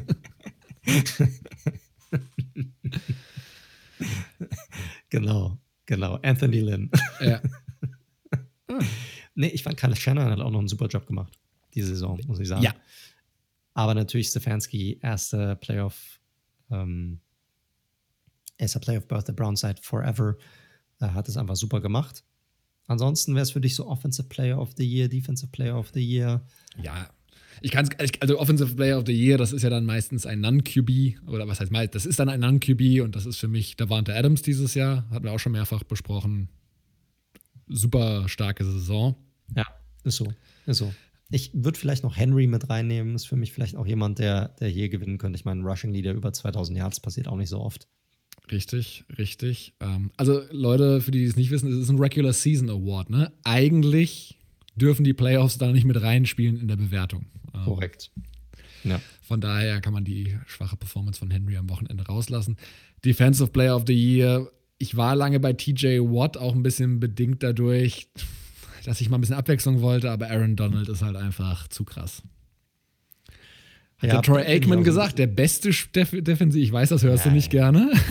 Na gut, wenn es ein Cowboy sagt, ist wahrscheinlich eh egal. Genau, ich wollte gerade sagen. Aber er hat gesagt, der beste Defensive-Spieler, den er je, je, hat spielen sehen. Naja, wenn er, wenn, wenn Donald, äh, wenn es Offensive ähm, Plays gibt, die, die nur entstehen, weil Donald auf dem Feld, auf dem Feld steht, dann, dann reden wir mal weiter. Solange es so weit noch nicht gekommen ist, dann bin ich doch eher bei LT oder Reggie White, aber Donald ist bei mir noch nicht so weit. Auch wenn er überragend ist, keine Frage. Keine Frage. Rookies, wen hast du da? Offense, Defense bei dir? Äh, ist, ja, also Offensive Rookie of the Year könnte man theoretisch, also was, Justin Jefferson hat auch eine kranke äh, Saison gespielt als Wide Receiver, ja auch den, den ähm, Rekord gebrochen für die meisten Receiving Yards, aber da sind wir wieder bei dem Thema, das geht in der Regel an QB und dann hast du ja mit Justin Herbert durchaus eine solide Wahl, die man tätigen kann, auch vollkommen zurecht. Korrekt, korrekt. Defense Young? Ja, all the way. Ja. Also ich hatte da ab und zu noch sowas wie Jeremy Chin und sowas gelesen, wo ich sage, ja, also ja, gute Rookie-Saison, aber gute, also Young war halt echt einfach, wie erwartet, muss man sagen. Also es war jetzt keine Überraschung, hat seinen Pick absolut gerechtfertigt. Ähm, war Correct. auch, glaube ich, der Spieler, wo man sich am einigsten war, dass der NFL ready ist ab, dem, ab der ersten Woche. Und so hat er halt auch gespielt. Korrekt. gut. Das sind so die, sag mal, die Standardsachen abgefrühstückt, wo wir glauben, wo wer landet. Wir haben uns ein paar andere Kategorien selbst zusammengeschustert. Und zwar haben wir unser Award, unser allererster Award gilt für, und wir haben uns nicht abgesprochen im Vorfeld. Das heißt, ich weiß jetzt nicht, es kann total sein, dass wir jetzt komplett die gleichen Picks hier haben, aber ja, kann auch sein, dass es unterschiedlich ist. und zwar unser erster Award ist das beste Spiel des Jahres. Da bin ich mal gespannt, welches Spiel hast du dir hier rausgepickt? Das war von den Awards für mich das Schwierigste, ähm, weil es da ein paar gab. Es gab natürlich dieses krasse Spiel Ravens gegen Browns vor ein paar Wochen. Ähm, es gab auch zwei sehr schöne Spiele zwischen den Raiders und den Chiefs, äh, muss man sagen. Die habe ich jetzt mal bewusst nicht genommen. Nicht, das heißt, ich bin parteiisch. Ich habe mal so ein bisschen rumgekramt und nochmal geschaut und mir dann auch nochmal die Highlights angeschaut. Und ich bin bei einem Week 7 Spiel gelandet, als die Seahawks noch brilliert haben offensiv. Und das war Ach, das Duell schade. der. Ich habe jetzt gedacht, du nennst das Giants-Spiel. nein, nein, nein, nein, nein. Week 7 Cardinals 5 und 2 damals gegen Seahawks äh, 5 und 1 und es ging 37 zu 34 nach Overtime für die Arizona Cardinals aus. Ähm, noch ein bisschen in die Notizen geschaut. Also, es war dieser damals angesprochene äh, wilde Ritt. Es gab da echt krasse äh, Situationen irgendwie vor der Halbzeit. Ähm, Field Goal verschossen, direkte Antwort äh, über einen Touchdown. Es gab Back-to-Back -Back Interceptions im vierten Viertel. Ähm, es gab ein eigentlich Game-Winning Field Goal, was dann wieder zurückgenommen worden ist, ähm, weil äh, eine, eine, eine, Overtime gecallt wurde. Äh, eine Overtime, eine, eine Timeout gecallt wurde, nochmal geeist wurde. Und ja, am Ende mit der spielentscheidenden Interception vom, vom Rookie Simmons. Das war auch das Spiel, wo es diesen krassen ähm, Metcalf-Tackle gab, als er Buda Baker nach der Interception mal übers halbe Feld gejagt hat. Tyler Lockett hatte äh, drei Touchdowns, 200 Yards in diesem Spiel. Also, und insgesamt, und das hat mich am Ende dazu gebracht, über 1000 Total Yards, was ein Top-10-Wert in der NFL-Geschichte war. Und war einfach ein ja, vielleicht auch das beste Spiel von Kyler Murray in dieser Saison. Er hat eine 400 Yards gekratzt, damals drei Touchdowns geworfen und war richtig klatsch am Ende. Also, das ist ein Spiel, da könnt ihr gerne nochmal, das ist ja alles frei verfügbar, wie ihr wisst, auf NFL.com mal reinschauen. Nochmal Week 7, Cardinals, Seahawks 37, 34 nach Overtime. Rein footballerisch war das für mich das beste Spiel der Regular Season. Ja, das war bei mir auch ganz weit oben auf der Liste. Ich habe es dann aber für ein anderes Spiel ausgetauscht. Bin jetzt ganz froh drum, damit wir nicht das gleiche Spiel haben. Ich habe mich für ein Week 3 Spiel entschieden. Und zwar zwischen den Buffalo Bills und den LA Rams, das 35 zu 32 für die Bills ausging. Warum habe ich mich dafür entschieden? Weil das ein un, eine unglaubliche Aufholjagd war am Ende. Also die hatte alles. Die Bills dann eigentlich aus wieder, wieder klare Sieger, haben mit 25 Punkten geführt. Und die Rams, die sich davon echt haben nicht beeindrucken lassen. Jared Goff mit einem äh, mit einer Hammer zweiten Halbzeit ganz ruhig, holen die dieses Spiel auf, haben eigentlich das gesamte Momentum. Dann gab es in diesem Spiel dann noch einen PI-Call, Pass Interference Call, der eigentlich echt keiner war. Und am Ende können die Bills dann dieses Spiel dann doch noch irgendwie für sich entscheiden. Heartbreak komplett hier für die Rams, die sich hier eigentlich einen Sieg meiner Meinung nach schon fast verdient hätten in diesem Spiel.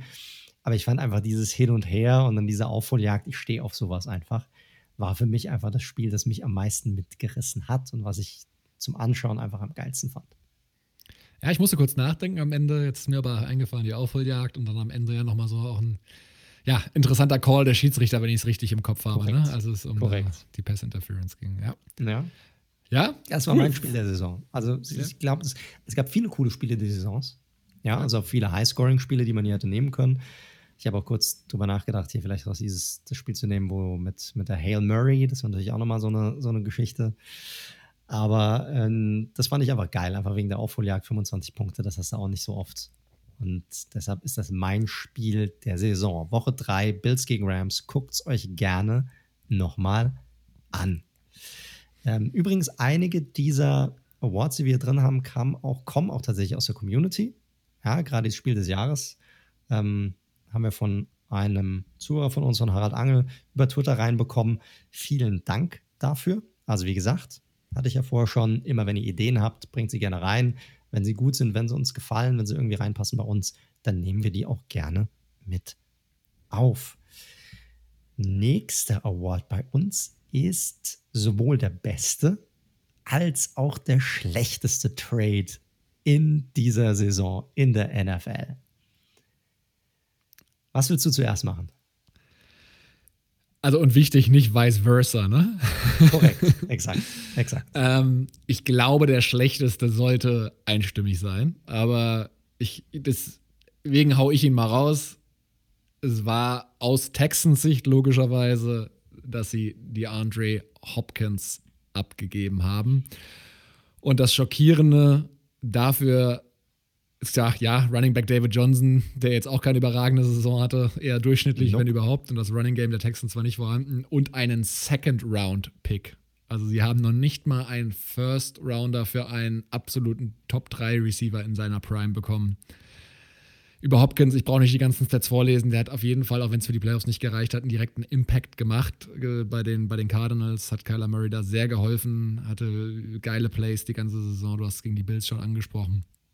Und ein absolut dummer Trade, den die Texans da gemacht haben und für mich der schlechteste Trade, den wir dieses Jahr erlebt haben. Oder letztes Jahr, diese Saison. Ja, bin ich komplett bei dir. Also ist bei mir auch ganz klar die Nummer eins. Ich habe ganz kurz über Nick Foles nachgedacht. Ja, hatte ich zu, auch zu den Bears, weil das hat auch null hingehauen und die haben mal diesen Vertrag, der jetzt da immer noch, noch drauf rumhängt. Aber für mich, ja, ist es ist es ganz klar dieser Trade. Also Hopkins Trade für das, was sie da bekommen haben. Das hat einfach nicht funktioniert. Für die Texans nicht. Ja. Für die Cardinals war es geil, aber wir haben ja gesagt, wir machen keinen Vice Versa Trade. Also nicht, dass der schlechte direkt der beste ist. Ähm, ich weiß auch nicht, ob es der beste ist für mich gewesen wäre, selbst wenn. Ja. Weil bei mir der beste Trade ist ein anderer Wide Receiver. Ja, Und zwar, sind wir uns auch da einig. Ja, wunderbar. Stefan Diggs von den Minnesota Vikings zu den Buffalo Bills. Das Schöne an diesem Trade ist, dass er tatsächlich für beide Teams funktioniert hat, sowohl für Buffalo als auch für die Vikings. Die Vikings haben ja den First Rounder bekommen, haben ähm, Justin Jefferson gedraftet dafür, der ja auch eine fantastische Saison gespielt hat als Rookie Wide Receiver, die beste aller Zeiten. Und äh, Diggs, der Reception Leader als auch Yards Leader in der NFL war, jetzt in dieser vergangenen Saison. Bei den Bills, der Allen ein unglaubliches Target als Wide Receiver One gegeben hat, damit natürlich sicherlich auch zu dessen Weiterentwicklung beigetragen hat. Und deshalb für mich ganz klar, der beste Trade diese Saison geht an die Buffalo Bills für Stephon Diggs. Ja, habe ich eins zu eins genauso, du hast es auch schon gesagt, das hat für beide Seiten sehr gut funktioniert. Der Trade Value war auch absolut in Ordnung. Ähm, ne? Also check für beide Seiten. Und da gibt es auch keinen, der jetzt logischerweise außer der Hopkins-Geschichte, der jetzt da irgendwie rankommt. Es gibt viele kleine Pieces, die Sinn gemacht haben. Ne? Calais Campbell für einen Fünftrunder oder was das war. Ähm, zu The Forest Buckner Trade fand ich Forest Buckner Trade auch super funktioniert ja. auf jeden Fall. Hat die ganze Defense nochmal auf ein anderes Level gehoben und Buckner, ja, ähm, mit einer ganz, ganz starken Saison. Aber ja, Dix hat mir auch am meisten gefallen und sieht so aus wie das letzte Puzzleteil eben für die Bills. Korrekt, korrekt, genau. Gerade auch deshalb. Also es hat einfach ein super Trade für beide Seiten, aber gerade für die Bills, die damit sozusagen den nächsten Schritt nehmen konnten. Na, da sind wir uns nochmal einig gewesen. ist auch wunderbar fantastisch. Bei den Free Agents, da kommen wir als nächstes hin, und zwar bester und schlechtestes Free Agent Signing der vergangenen Saison. Ich, da finde ich es deutlich schwieriger, weil da gibt es auf beiden Seiten, finde ich, viele, viele Möglichkeiten, die man gehen könnte. Richtig, äh, richtig. Du darfst gerne aussuchen. Was willst du? Willst du mal Bestes zuerst machen? Ja, ich habe äh, tatsächlich, ich habe mir auch ein, zwei mehr notiert, aber vielleicht, vielleicht sind da auch Doppelungen dabei. Also man muss natürlich so ein bisschen berücksichtigen, auch was der Preis war, ne? Ähm, und was du quasi bezahlt hast für den Spieler jetzt in dieser Saison. Ja, korrekt. Und auch ohne Fanbrille lande ich da tatsächlich bei dem einen der besten Free Agent Signings relativ schnell bei Nelson Aguilar, der nämlich tatsächlich für 1,2 Millionen insgesamt unterschrieben hat dieses Jahr ähm, für bei den Eagles gewesen. Und für diese Summe war er dann am Ende der Nummer 1 Receiver mit fast 900 Yards, 8 Touchdowns bei 48 Receptions. Und wenn man das rein im Verhältnis wirklich zum Preis setzt, war das halt echt ein Schnapper dieses Jahr. Aber wenn du es natürlich so siehst und sagst, was ist so most buck for the money, dann hast du vielleicht hier recht. Ich habe ihn bei mir auch auf der Liste, aber er ist so eher so Nummer 5, Nummer 6 rum, muss ich ganz ehrlich sagen. Mhm. Für mich war es eigentlich, muss ich dir ganz ehrlich sagen, als ich die Liste gemacht habe, am Ende des Tages noch nicht mal close, wer das beste Free Agent Signing ist. Okay. Es gibt gar keine Frage. Und zwar Tom Brady. Ja, es, ist, es, ist, es muss Tom Brady sein, Mann. Ich meine, ja, ich, der Typ kostet, keine Ahnung, 25 Millionen jetzt für, für, für zwei Jahre. Aber der hat einfach die Bugs und alles drumherum und diesen ganzen Franchise in eine ganz andere Wahrnehmung, auf eine ganz andere Wahrnehmungsebene gehievt. So, die haben die letzten zehn Jahre die Playoffs nicht erreicht. Jetzt erreichen sie, der, ist da und sofort erreichen sie die Playoffs. Sofort. Auch wenn da nicht alles perfekt ist und er spielt sicherlich keine perfekte Saison, aber spielt eine gute bis sehr gute Saison. Die haben jetzt wieder ihr erstes Playoff-Spiel jetzt direkt gewonnen.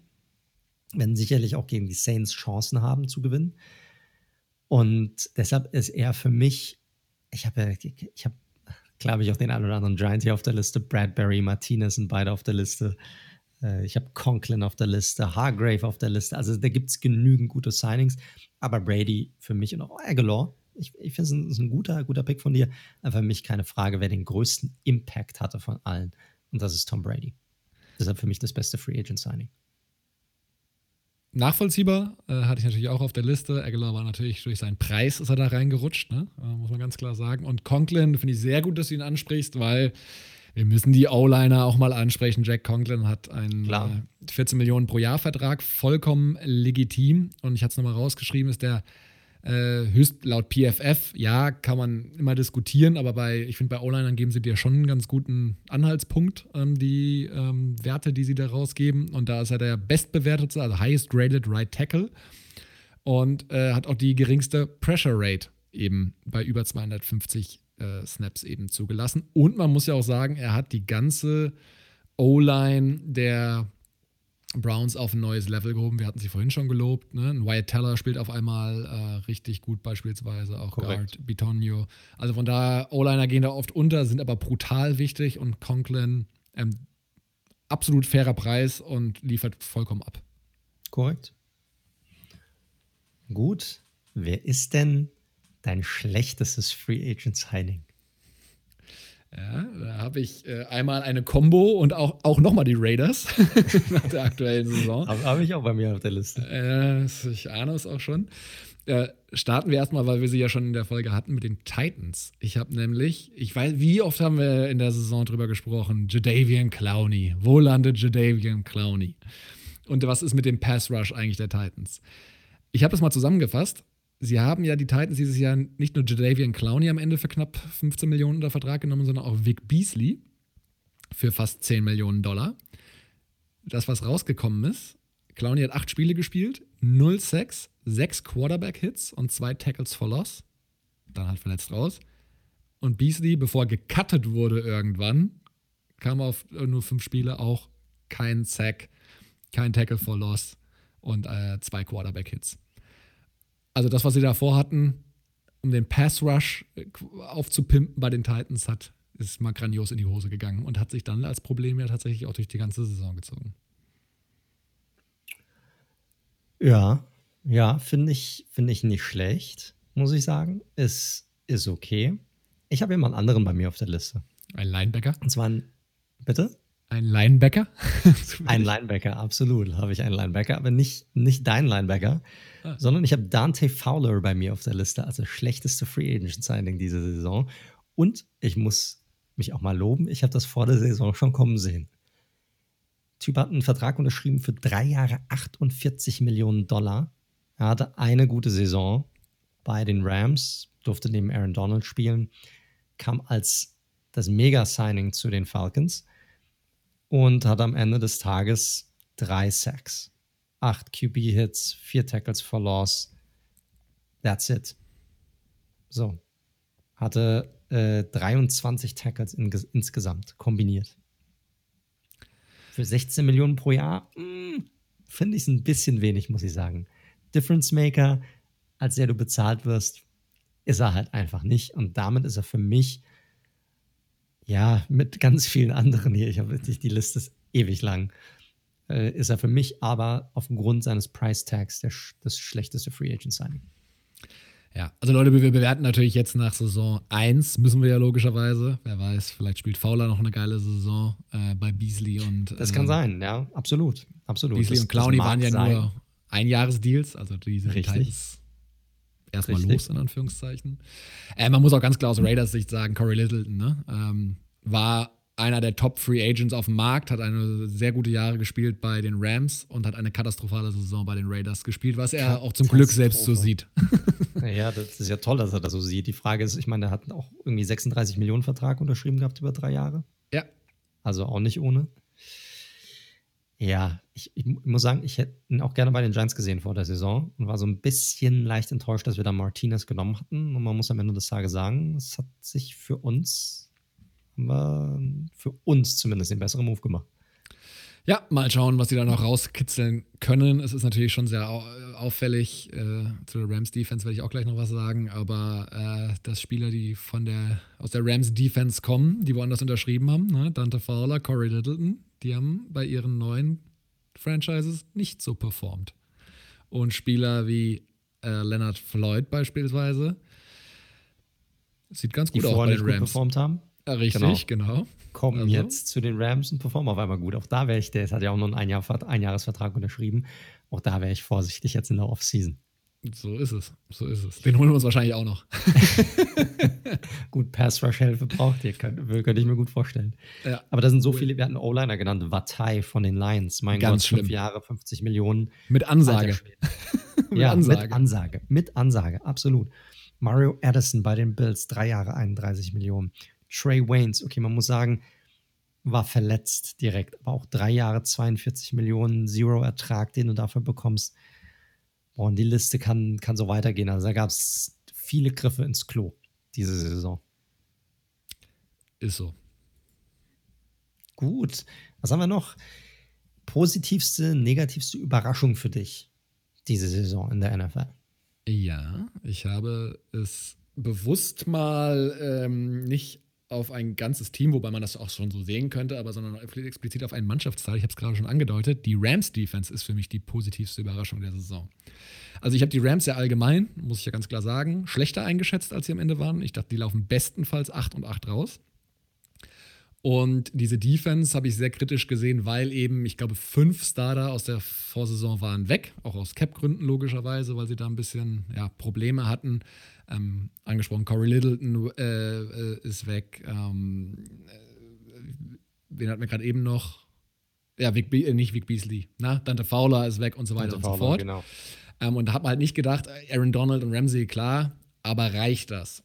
Und ich habe es mir nochmal jetzt rausgeschrieben. Die Rams Defense ist Nummer 1 in der Regular Season rausgelaufen, was die ja, geringsten Punkte eben erlaubt angeht und die geringste Anzahl an Yards.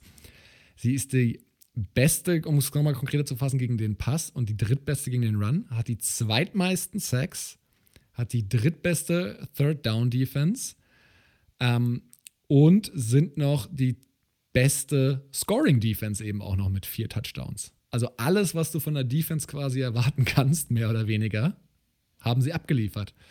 Und deswegen ja für mich, das wir vorhin ja so ein bisschen ähm, drüber gejumpt so über das Thema, ähm, kann man auch absoluten Case dafür machen, ähm, dass der Defensive Coordinator, der jetzt auch ja, Head Coach Angebote vielleicht bekommen könnte. Ich hatte, glaube ich, ein Interview da gehabt, Brandon Staley. Wahnsinnsjob gemacht. War eine ganz spannende Klar. Saison. Sie haben sich ja von dem alten Schlachtross Wade Phillips getrennt und haben das einem sehr unerfahrenen, der nicht Coach, der nicht viel äh, Coaching Experience an großen Colleges oder in der NFL hat, übergeben und krass.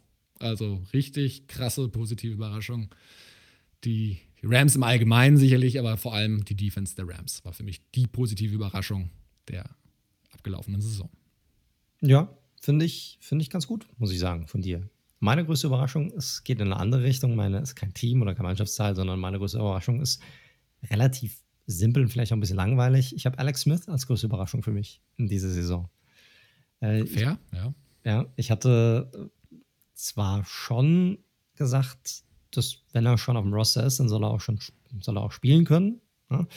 Aber ich hätte jetzt nicht gedacht, dass er tatsächlich auch so gut performt. Ich meine, fünf Siege, eine Niederlage in den, in den Spielen, wo er auf dem Platz stand, hat das echt gut gemacht. Und ich meine, der Typ, er hatte fast ein Bein amputiert bekommen zum gewissen Zeitpunkt, dass er noch so viel in seinem Tank drin hat, obwohl natürlich jetzt auch noch Fragezeichen bestehen, wie es jetzt auch nächste Saison mit ihm weitergeht, hätte ich nicht gedacht, dass er wirklich so noch performen kann.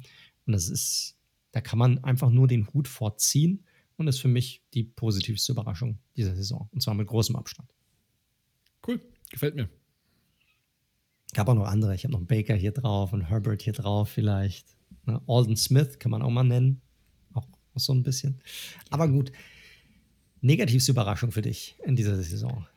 Das wird wahrscheinlich äh, runtergehen wie Öl bei dir. Äh, es gibt natürlich, ne, man hat auch über die Cowboys habe ich natürlich auch drüber nachgedacht, das würde dir wahrscheinlich auch gefallen.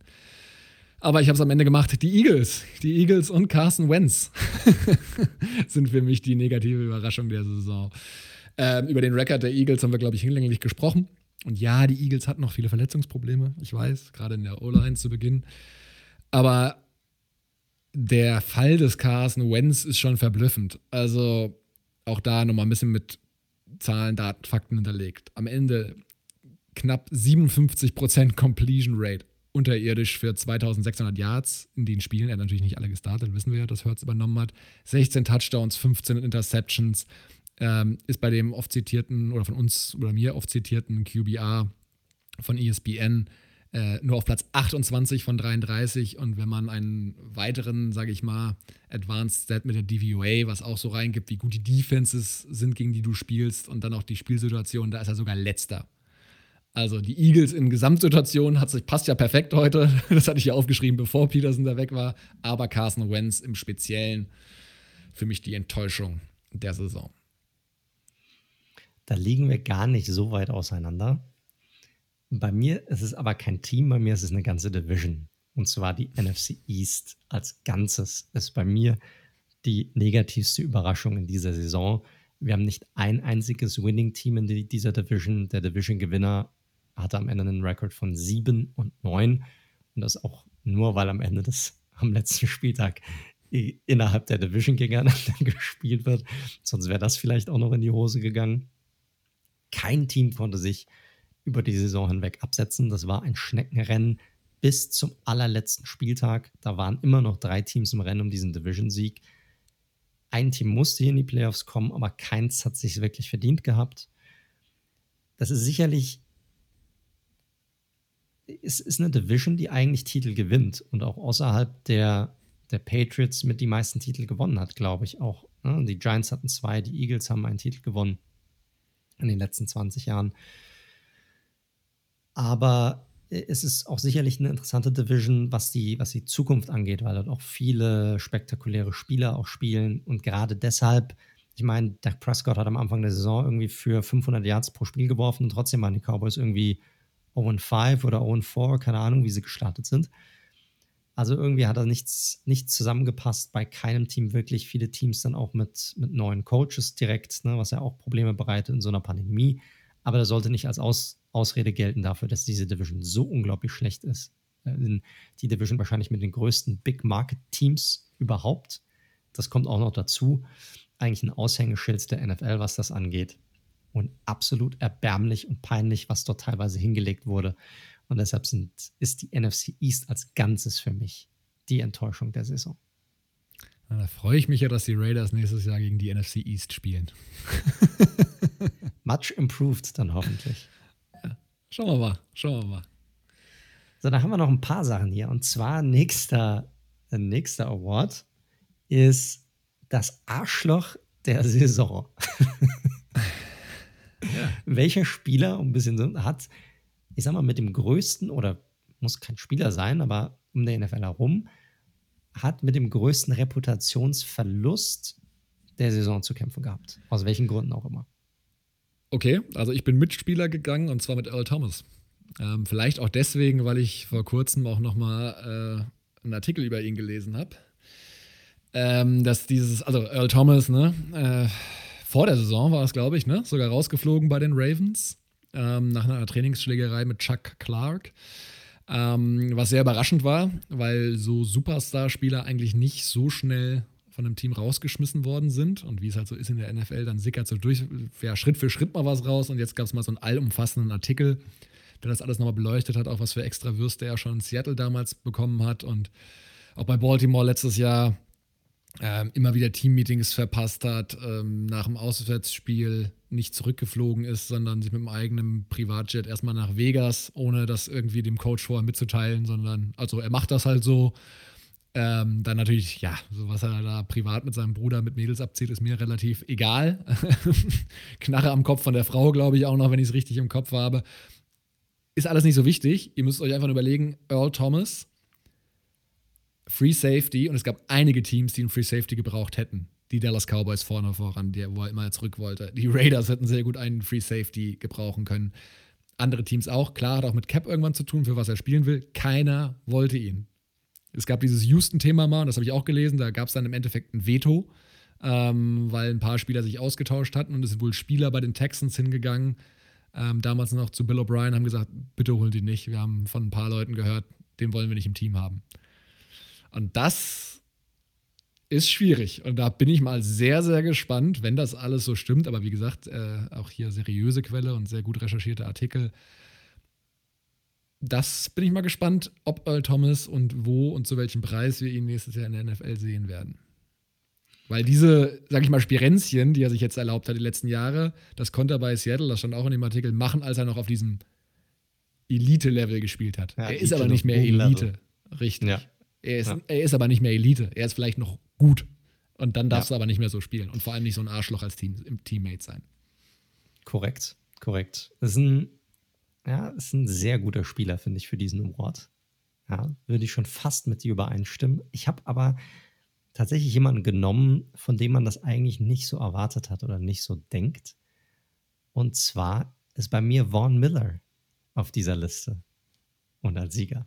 Und zwar ist das eine relativ aktuelle Geschichte, wo jetzt bei ihm, ne, Von Miller ist ja eigentlich dieser Vorzeige-NFL-Profi, der auch ne, immer, immer nett, immer gut gekleidet, immer alles perfekt bei ihm und der es immer respektvoll umgeht. Ja, und wo jetzt irgendeine Flamme von ihm äh, irgendwelche Nachrichten von ihm jetzt gepostet hat, wo er, ja, wo er wohl ein bisschen unvorsichtig war beim Techtelmechtel miteinander und sie dann wohl ankam und gemeint hat, hey, Junge, es sieht halt wohl so aus, ich bin schwanger. Und er dann einfach klar halt gesagt hat, ah ja gut, dann geh halt und mach, treib das Ding halt ab. Und da hast du halt eine ganze Menge Textnachrichten und was der da vom Hocker lässt, lässt den Typen halt einfach in ein ganz anderes Licht rücken. Ja, und die Frau postet, ja, andauernd weiter mit neuen Textnachrichten fast jeden Tag. Und das ist für den, für den halt schon echt, ja, ich sag mal, du hast dir, Peyton Manning hat einmal gesagt, du brauchst 20 Jahre, um dir eine Reputation aufzubauen und nur fünf Minuten, um sie dir komplett kaputt zu machen. Und das ist hier in diesem Fall für ihn wahrscheinlich jetzt erstmal geschehen, was so das, ja, wie er so im öffentlichen Licht gesehen wird, der Fall. Und deshalb ist er für mich das Arschloch der Saison. Paradebeispiel alright. dafür. Alright, alright. Na, mal gucken, wie es mit der Story weitergeht. Gut, letzter Award bei uns, letzten zwei oder der, der letzte. Das Play des Jahres. Da bin ich mal gespannt, was bei dir das Play des Jahres ist. Kann ja, positiv wie auch negativ sein. Ja, ja, ja, ich habe ein positives genommen. Ich wollte ja positiv äh, rausgehen ich hatte mir noch mal ein paar Sachen angeschaut. Ich bin auch noch mal unsere Notizen zu den jeweiligen Wochen durchgegangen. Ich bin am Ende, als ich mir dann aber wirklich noch mal bei reingezogen habe auf NFL.com, ich bin wirklich wieder bei der Hail Murray gelandet, bei dem Play DeAndre Hopkins. Also es war dieses geile Spiel, was du schon angesprochen hattest, zwischen den Bills und den Cardinals. Und Josh Allen mit der Stefan Dix Connection geht in Führung. Dann am Ende bleibt nur noch die Hail Mary. Und es Murray muss sogar noch zur Seite scramblen. 50 Yards nach links, hat überhaupt keinen guten Stand als Rechtshänder, wirft den Ball halt, kommt natürlich mit seinem Arm locker in die Endzone. Aber Hopkins gegen drei Defender und die Secondary ist jetzt auch nicht gerade schlecht von den Bills, setzt sich durch, richtig krass, Game-Winning Touchdown. Für mich, Hail Marys sind immer geil, aber das war eine besonders geile.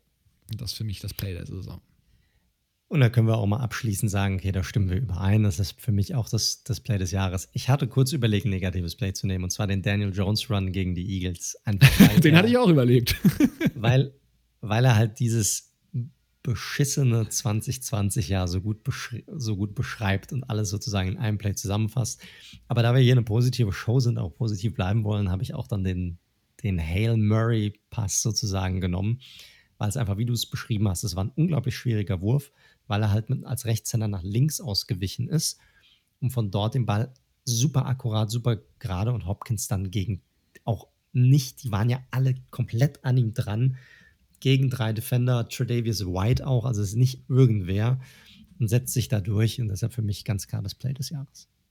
Oder natürlich der All-Out-Blitz gecallt von Craig Williams gegen die Raiders. Das könnte man sich natürlich auch noch überlegen. Oh, das ist auch. ja, das ist das war auch ziemlich, ziemlich wild. Absolut. Absolut. Das war zum Schluss auch noch eine schöne Geschichte auf Twitter. Fand ich einen tollen Vorschlag für das nächste Nickelodeon-Spiel, dass Craig Williams vielleicht das kommentieren könnte. dann, lernen, dann lernen die Kinder auch mal ein paar ordentliche Begriffe mit Motherfucker und was weiß ich. Das mal vielleicht, falls jemand von Nickelodeon zuhört, als Anregung für die nächste Korrekt. Übertragung. Korrekt. Der ist nämlich ein, ist ein Potty Mouth auf jeden Fall, der Typ. Gut, das waren unsere Awards, unsere Season Awards. Ähm, vielleicht seht ihr es ähnlich, vielleicht auch nicht. Könnt uns auch gerne nochmal anschreiben, falls nicht oder falls ihr, falls ihr es anders gesehen habt. Sind wir oder wären wir sehr gespannt darauf, auf eure Meinung dazu. Und ansonsten bleibt uns jetzt noch nichts anderes übrig. Und zwar haben wir jetzt noch die, die Divisional Round. Da gehen wir jetzt nochmal kurz durch. Da haben wir jetzt vier Spiele am kommenden Wochenende.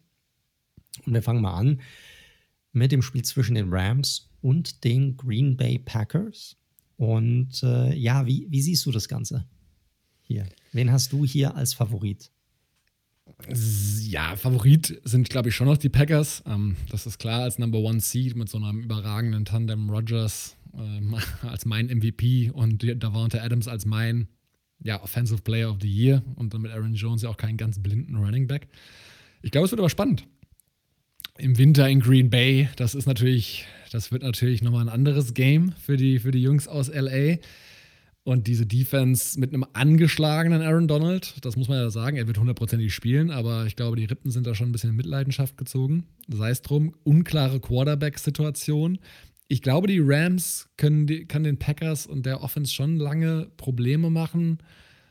Schlussendlich glaube ich aber, dass sich das Team mit dem besseren Quarterback und dieser starken Offense durchsetzen wird. Und mal gucken, wie die Front, also Packers haben natürlich auch eine deutlich bessere O-Line, als die Seahawks haben. Ich glaube auch nicht, dass ja. sie so viel Druck ausüben können auf, auf Rodgers. Das müssten die Packers eigentlich gewinnen. Ja, ich bin hier auch bei den Packers, muss ich sagen. Donald ist weiterhin verletzt, beziehungsweise wird nicht bei 100% sein. Du hast immer noch die Situation um Jared Goff. Ah, wird er spielen? Wenn ja, wie wird er aussehen? Oder werden sie vielleicht sogar Bortles den Start geben? Ich glaube nicht, dass Wolford wird starten können. Ich glaube, es wird am Ende Goff sein, aber ja, werden wahrscheinlich wieder viel laufen müssen, was sicherlich nicht schlecht sein wird. Es sollen minus sieben Grad sein in Green Bay am Wochenende. Aber trotzdem, ich glaube hier, die Packers sind hier deutlich im Vorteil, haben das gesündere Team, deutlich weniger Fragezeichen, spielen zu Hause in ihrem Terrain. Und deshalb sind für mich hier ganz klar die Packers absoluter Favorit und meiner Meinung nach sollten sie dieses Spiel am Ende des Tages auch, ähm, auch gewinnen. Deshalb ist mein Pick auch für dieses Spiel ganz klar die Packers. Ja, also ich bin mal gespannt, ob Jalen Ramsey irgendwas gegen Adams ausrichten kann. Der hat ja äh, die meisten Receiver dieses Jahr kalt stellen können und auf diese korrekt, korrekt. Top-Duelle hat er ja Bock. Das stimmt, das stimmt. Nächstes Duell auf unserer Liste: Baltimore Ravens gegen die Buffalo Bills. Also auch super, super interessantes Duell hier. Äh, ein paar interessante Stats hier. Buffalo mit der besten Third Down Offense in der NFL. Die Ravens allerdings mit der zweitbesten Third Down Defense in der NFL. Also auch super spannend. Bills Offense war bisher extrem explosiv, wenn sie den Ball hatten. Also auch gerade gegen die Colts war das auch der Fall. Ähm, aber auch Baltimore wird probieren, sicherlich die, die Uhr zu dominieren. Die haben ein gutes Running Game gegen eine Bills Defense, die sehr viele Yards pro Carry zulässt, zumindest. Also es ist ein sehr interessantes Duell hier. Ich bin mir ganz ehrlich, ich bin mir komplett unentschlossen, wen ich hier als, als Sieger vom Platz gehen sehe. Es ist halt einfach, äh, wenn sie ihr Running Game durch, durchsetzen können, dann für mich die Ravens. Wenn nicht, wenn sie werfen müssen, dann, dann glaube ich nicht dran. Dann glaube ich, dass die Bills gewinnen werden. Ja, ich bin auch, ich habe die Bills leicht vorne, muss ich sagen. Erstens mal, ich, ich glaube, dieses gefährliche Spiel, also die Defense oder generell, ja, Offense und Defense bei den Ravens ist natürlich schon sehr speziell. Du hast diese ultra aggressiv mit sehr viel Blitzen ähm, und dann eben diese 1 zu 1 Matchups, die sie dann spielen normalerweise und dann schon darauf hoffen, dass eben die Cornerbacks ja mit ihrer Qualität eben die Duelle gewinnen. Das wird aber gegen einen Receiver-Core mit allen voran Stefan Dix, aber eben äh, auch ein, ja, ein Gabriel Davis ist dabei, ein Cole Beasley hat ja wieder mitgespielt, äh, Kenny Stills kommt ja noch äh, hinzu. Der müsste dann auch ready sein für das Spiel. Keine Ahnung, welche Rolle der da haben wird, aber ein ganz, ganz blinder ist er auch nicht. Äh, durchaus auch mit Speed ausgestattet. Und ich glaube halt nicht, wenn die Bills schnell scoren können, in Führung gehen können. Ja, ich weiß, Lamar hat jetzt bewiesen, er kann aufholen, aber das Spiel ist halt schon eigentlich über das Rushing Game und auch mit Lamar als Läufer eben aufgebaut. Da werden sie scoren können, weil die Rushing Defense ist nicht gut von den, äh, von den, von den Bills. Ich glaube aber, dass sie im Endeffekt in einem ja, Shootout nicht mithalten können mit den Bills und das am Ende eigentlich die Bills machen müssten. Wen nimmst du denn dann hier? Ja, die Bills. Okay. Ich glaube, ich gehe mit den Ravens hier, damit wir einen anderen Pick haben. Ich glaube, die Ravens werden das irgendwie hinbekommen. Ja, nächstes Spiel auch wieder ganz spannend. Cleveland Browns gegen die Kansas City Chiefs. Die Browns kommen ja von diesem unglaublichen Sieg gegen die Steelers. Äh, Defense fand ich sah gut aus gegen die Steelers mit ihren vier Interceptions. Und man muss auch sagen, die Chiefs Offense hatte so den ein oder anderen Hiccup gerade in den letzten Wochen drin. Ja, Mahomes mit der ein oder anderen Interception auch, die er geworfen hat. Also da könnten sie vielleicht den Chiefs gefährlich werden. Aber sie müssen dann über das ganze Spiel über aggressiv bleiben. Also nicht so in diesen Wartungsmodus gehen, den sie dann in der zweiten Halbzeit eingestellt haben. Äh, und die Chiefs Offense ist natürlich so ein bisschen nochmal eine andere Kategorie als die Steelers Offense. Gerade was die Kreativität, die Explosivität, Speed angehen, ist nochmal ein anderes Kaliber. Deshalb glaube ich, hier am Ende wird sich Kansas City durchsetzen. Aber ich glaube, dass die Browns, sofern Baker weiterhin schnell den Ball loswirft, keine Fehler macht und die auch übers Running Game kommen können, ich glaube, es wird ein enges Spiel werden. Ja, ich habe ja, also ist natürlich jetzt genau das spannende Ding, ne? Zwei Wochen Pause für die Chiefs. Wir haben bei den Chiefs irgendwie immer so, oder das habe ich ihnen auch gegeben, ey, die sind so gut und die sind so ein bisschen, die sind im dritten Gang durch die letzten Wochen oder durch die ganze Saison gecruised. Haben wir ja schon öfter darüber gesprochen, dass sie wenige Teams abgeschossen haben, sondern oft nur mit einem Score gewonnen haben. Ich habe aber so das Gefühl, dass jetzt so die, die The Real Chiefs irgendwie kommen und dass die jetzt mal richtig zeigen sozusagen, wo sie offensiv zu imstande sind. Ähm, glaube auch, auch gegen eine gute O-Line. Mal gucken mit Chris Jones, der ist ja so der, der Alleinunterhalter beim Pass Rush. Bin ich mal gespannt, wie sie Mayfield, der ja auch schnell einen schnellen Release hat, ob sie ihn da irgendwie unter Druck setzen können und zu schlechten Entscheidungen bringen können. Sollten sie, wie das klappen wird, weiß ich noch nicht genau. Aber auch da das gleiche. Chiefs in dieser besonderen Situation, hatten jetzt Ausruhe, konnten ganz normal trainieren, konnten sich jetzt drauf, können sich seit gestern zumindest mal darauf vorbereiten, haben sich schon auf beide Teams vorbereitet. Ich glaube, die werden offensives Feuerwerk darlegen. Die Browns werden auch scoren können, sicherlich über das Laufspiel, hast du vollkommen recht. Ich glaube aber, die Chiefs machen das am Ende. Ja, du hast die Defense angesprochen. Das ist halt so eine Spagnolo-Defense. Die sind meistens über die Regular Season so lala und dann, wenn die Playoffs kommen, dann werden die deutlich tighter und kriegen es irgendwie hin, sich immer wieder ganz gut auf den Gegner einzustellen. So wird es sicherlich auch hier sein. Aber ich glaube, es wird ein interessantes Matchup, vielleicht sogar das coolste Matchup an, an diesem Wochenende. Letztes Spiel.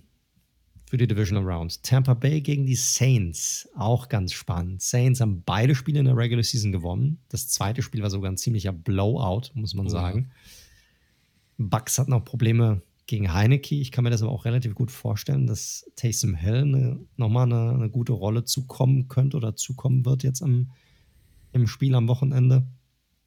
Aber generell glaubst du, dass es die, die Saints hinbekommen, dass Brady dreimal in einer Saison gegen das gleiche Team verliert? Du, ich halte es für nicht ausgeschlossen, muss man sagen. Also, ja, ich meine, du hast ja angesprochen, die beiden Duelle, das eine war ja in Woche zwei, glaube ich, ne? Das erste Duell. Genau. Woche, ja, also sehr zwei oder drei, es war äh, relativ am Anfang der Saison. Ja, da war auch noch super Rost im Getriebe, äh, vor allem bei den Bucks. Das andere, dieses 38-3, ich habe es nochmal nachgeschaut. Boah, richtig, richtig unangenehmes Spiel, das ja auch super schnell schon entschieden war. Und, und Brady, das war, glaube ich, das Spiel, wo er irgendwie drei Interceptions hatte oder irgendwas. Ja. Also, sagen wir es mal so, laufen können den Ball werden sie nicht. die, die, die Bucks, da habe ich wenig Zweifel. Die Secondary bei den äh, Saints ist mal hot, mal cold. Ähm, da werden sie schon mit diesem Receiver-Core, das die Bucks da zur Verfügung haben, glaube ich, Schaden anrichten können. Ja, am Ende ist es halt so ein bisschen, ne, wie viel Druck kann wirklich die jeweiligen Defensive Front auf die gegnerische O-Line und den Quarterback ausüben können. Ne? Ähm, das ist für mich halt so ein bisschen der, der Schlüssel bei der ganzen Geschichte. Gerade Breeze äh, verteilt den Ball natürlich auch extrem schnell. Ja, du gibst halt immer Brady irgendwie diesen Playoff, ja, äh, besonderen Playoff-Punkt, weil er schon so viele Siege in Playoff Spielen hat. Äh, Gab es auch eine schöne Statistik, ich glaube 30, also fast doppelt so viele wie ein Peyton Manning oder was weiß ich was. Ähm, und ich sage, yay, ja, ich glaube, die Bugs, aber das ist jetzt reines Bauchgefühl, machen das am Ende.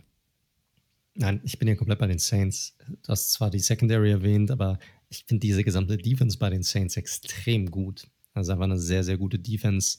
Die werden auch gut Druck ausüben, obwohl mir auch die Bugs online ziemlich gut gefallen hat, muss ich sagen, gegen die gegen diese sehr gute Foreman Front der, äh, des Washington Football Teams.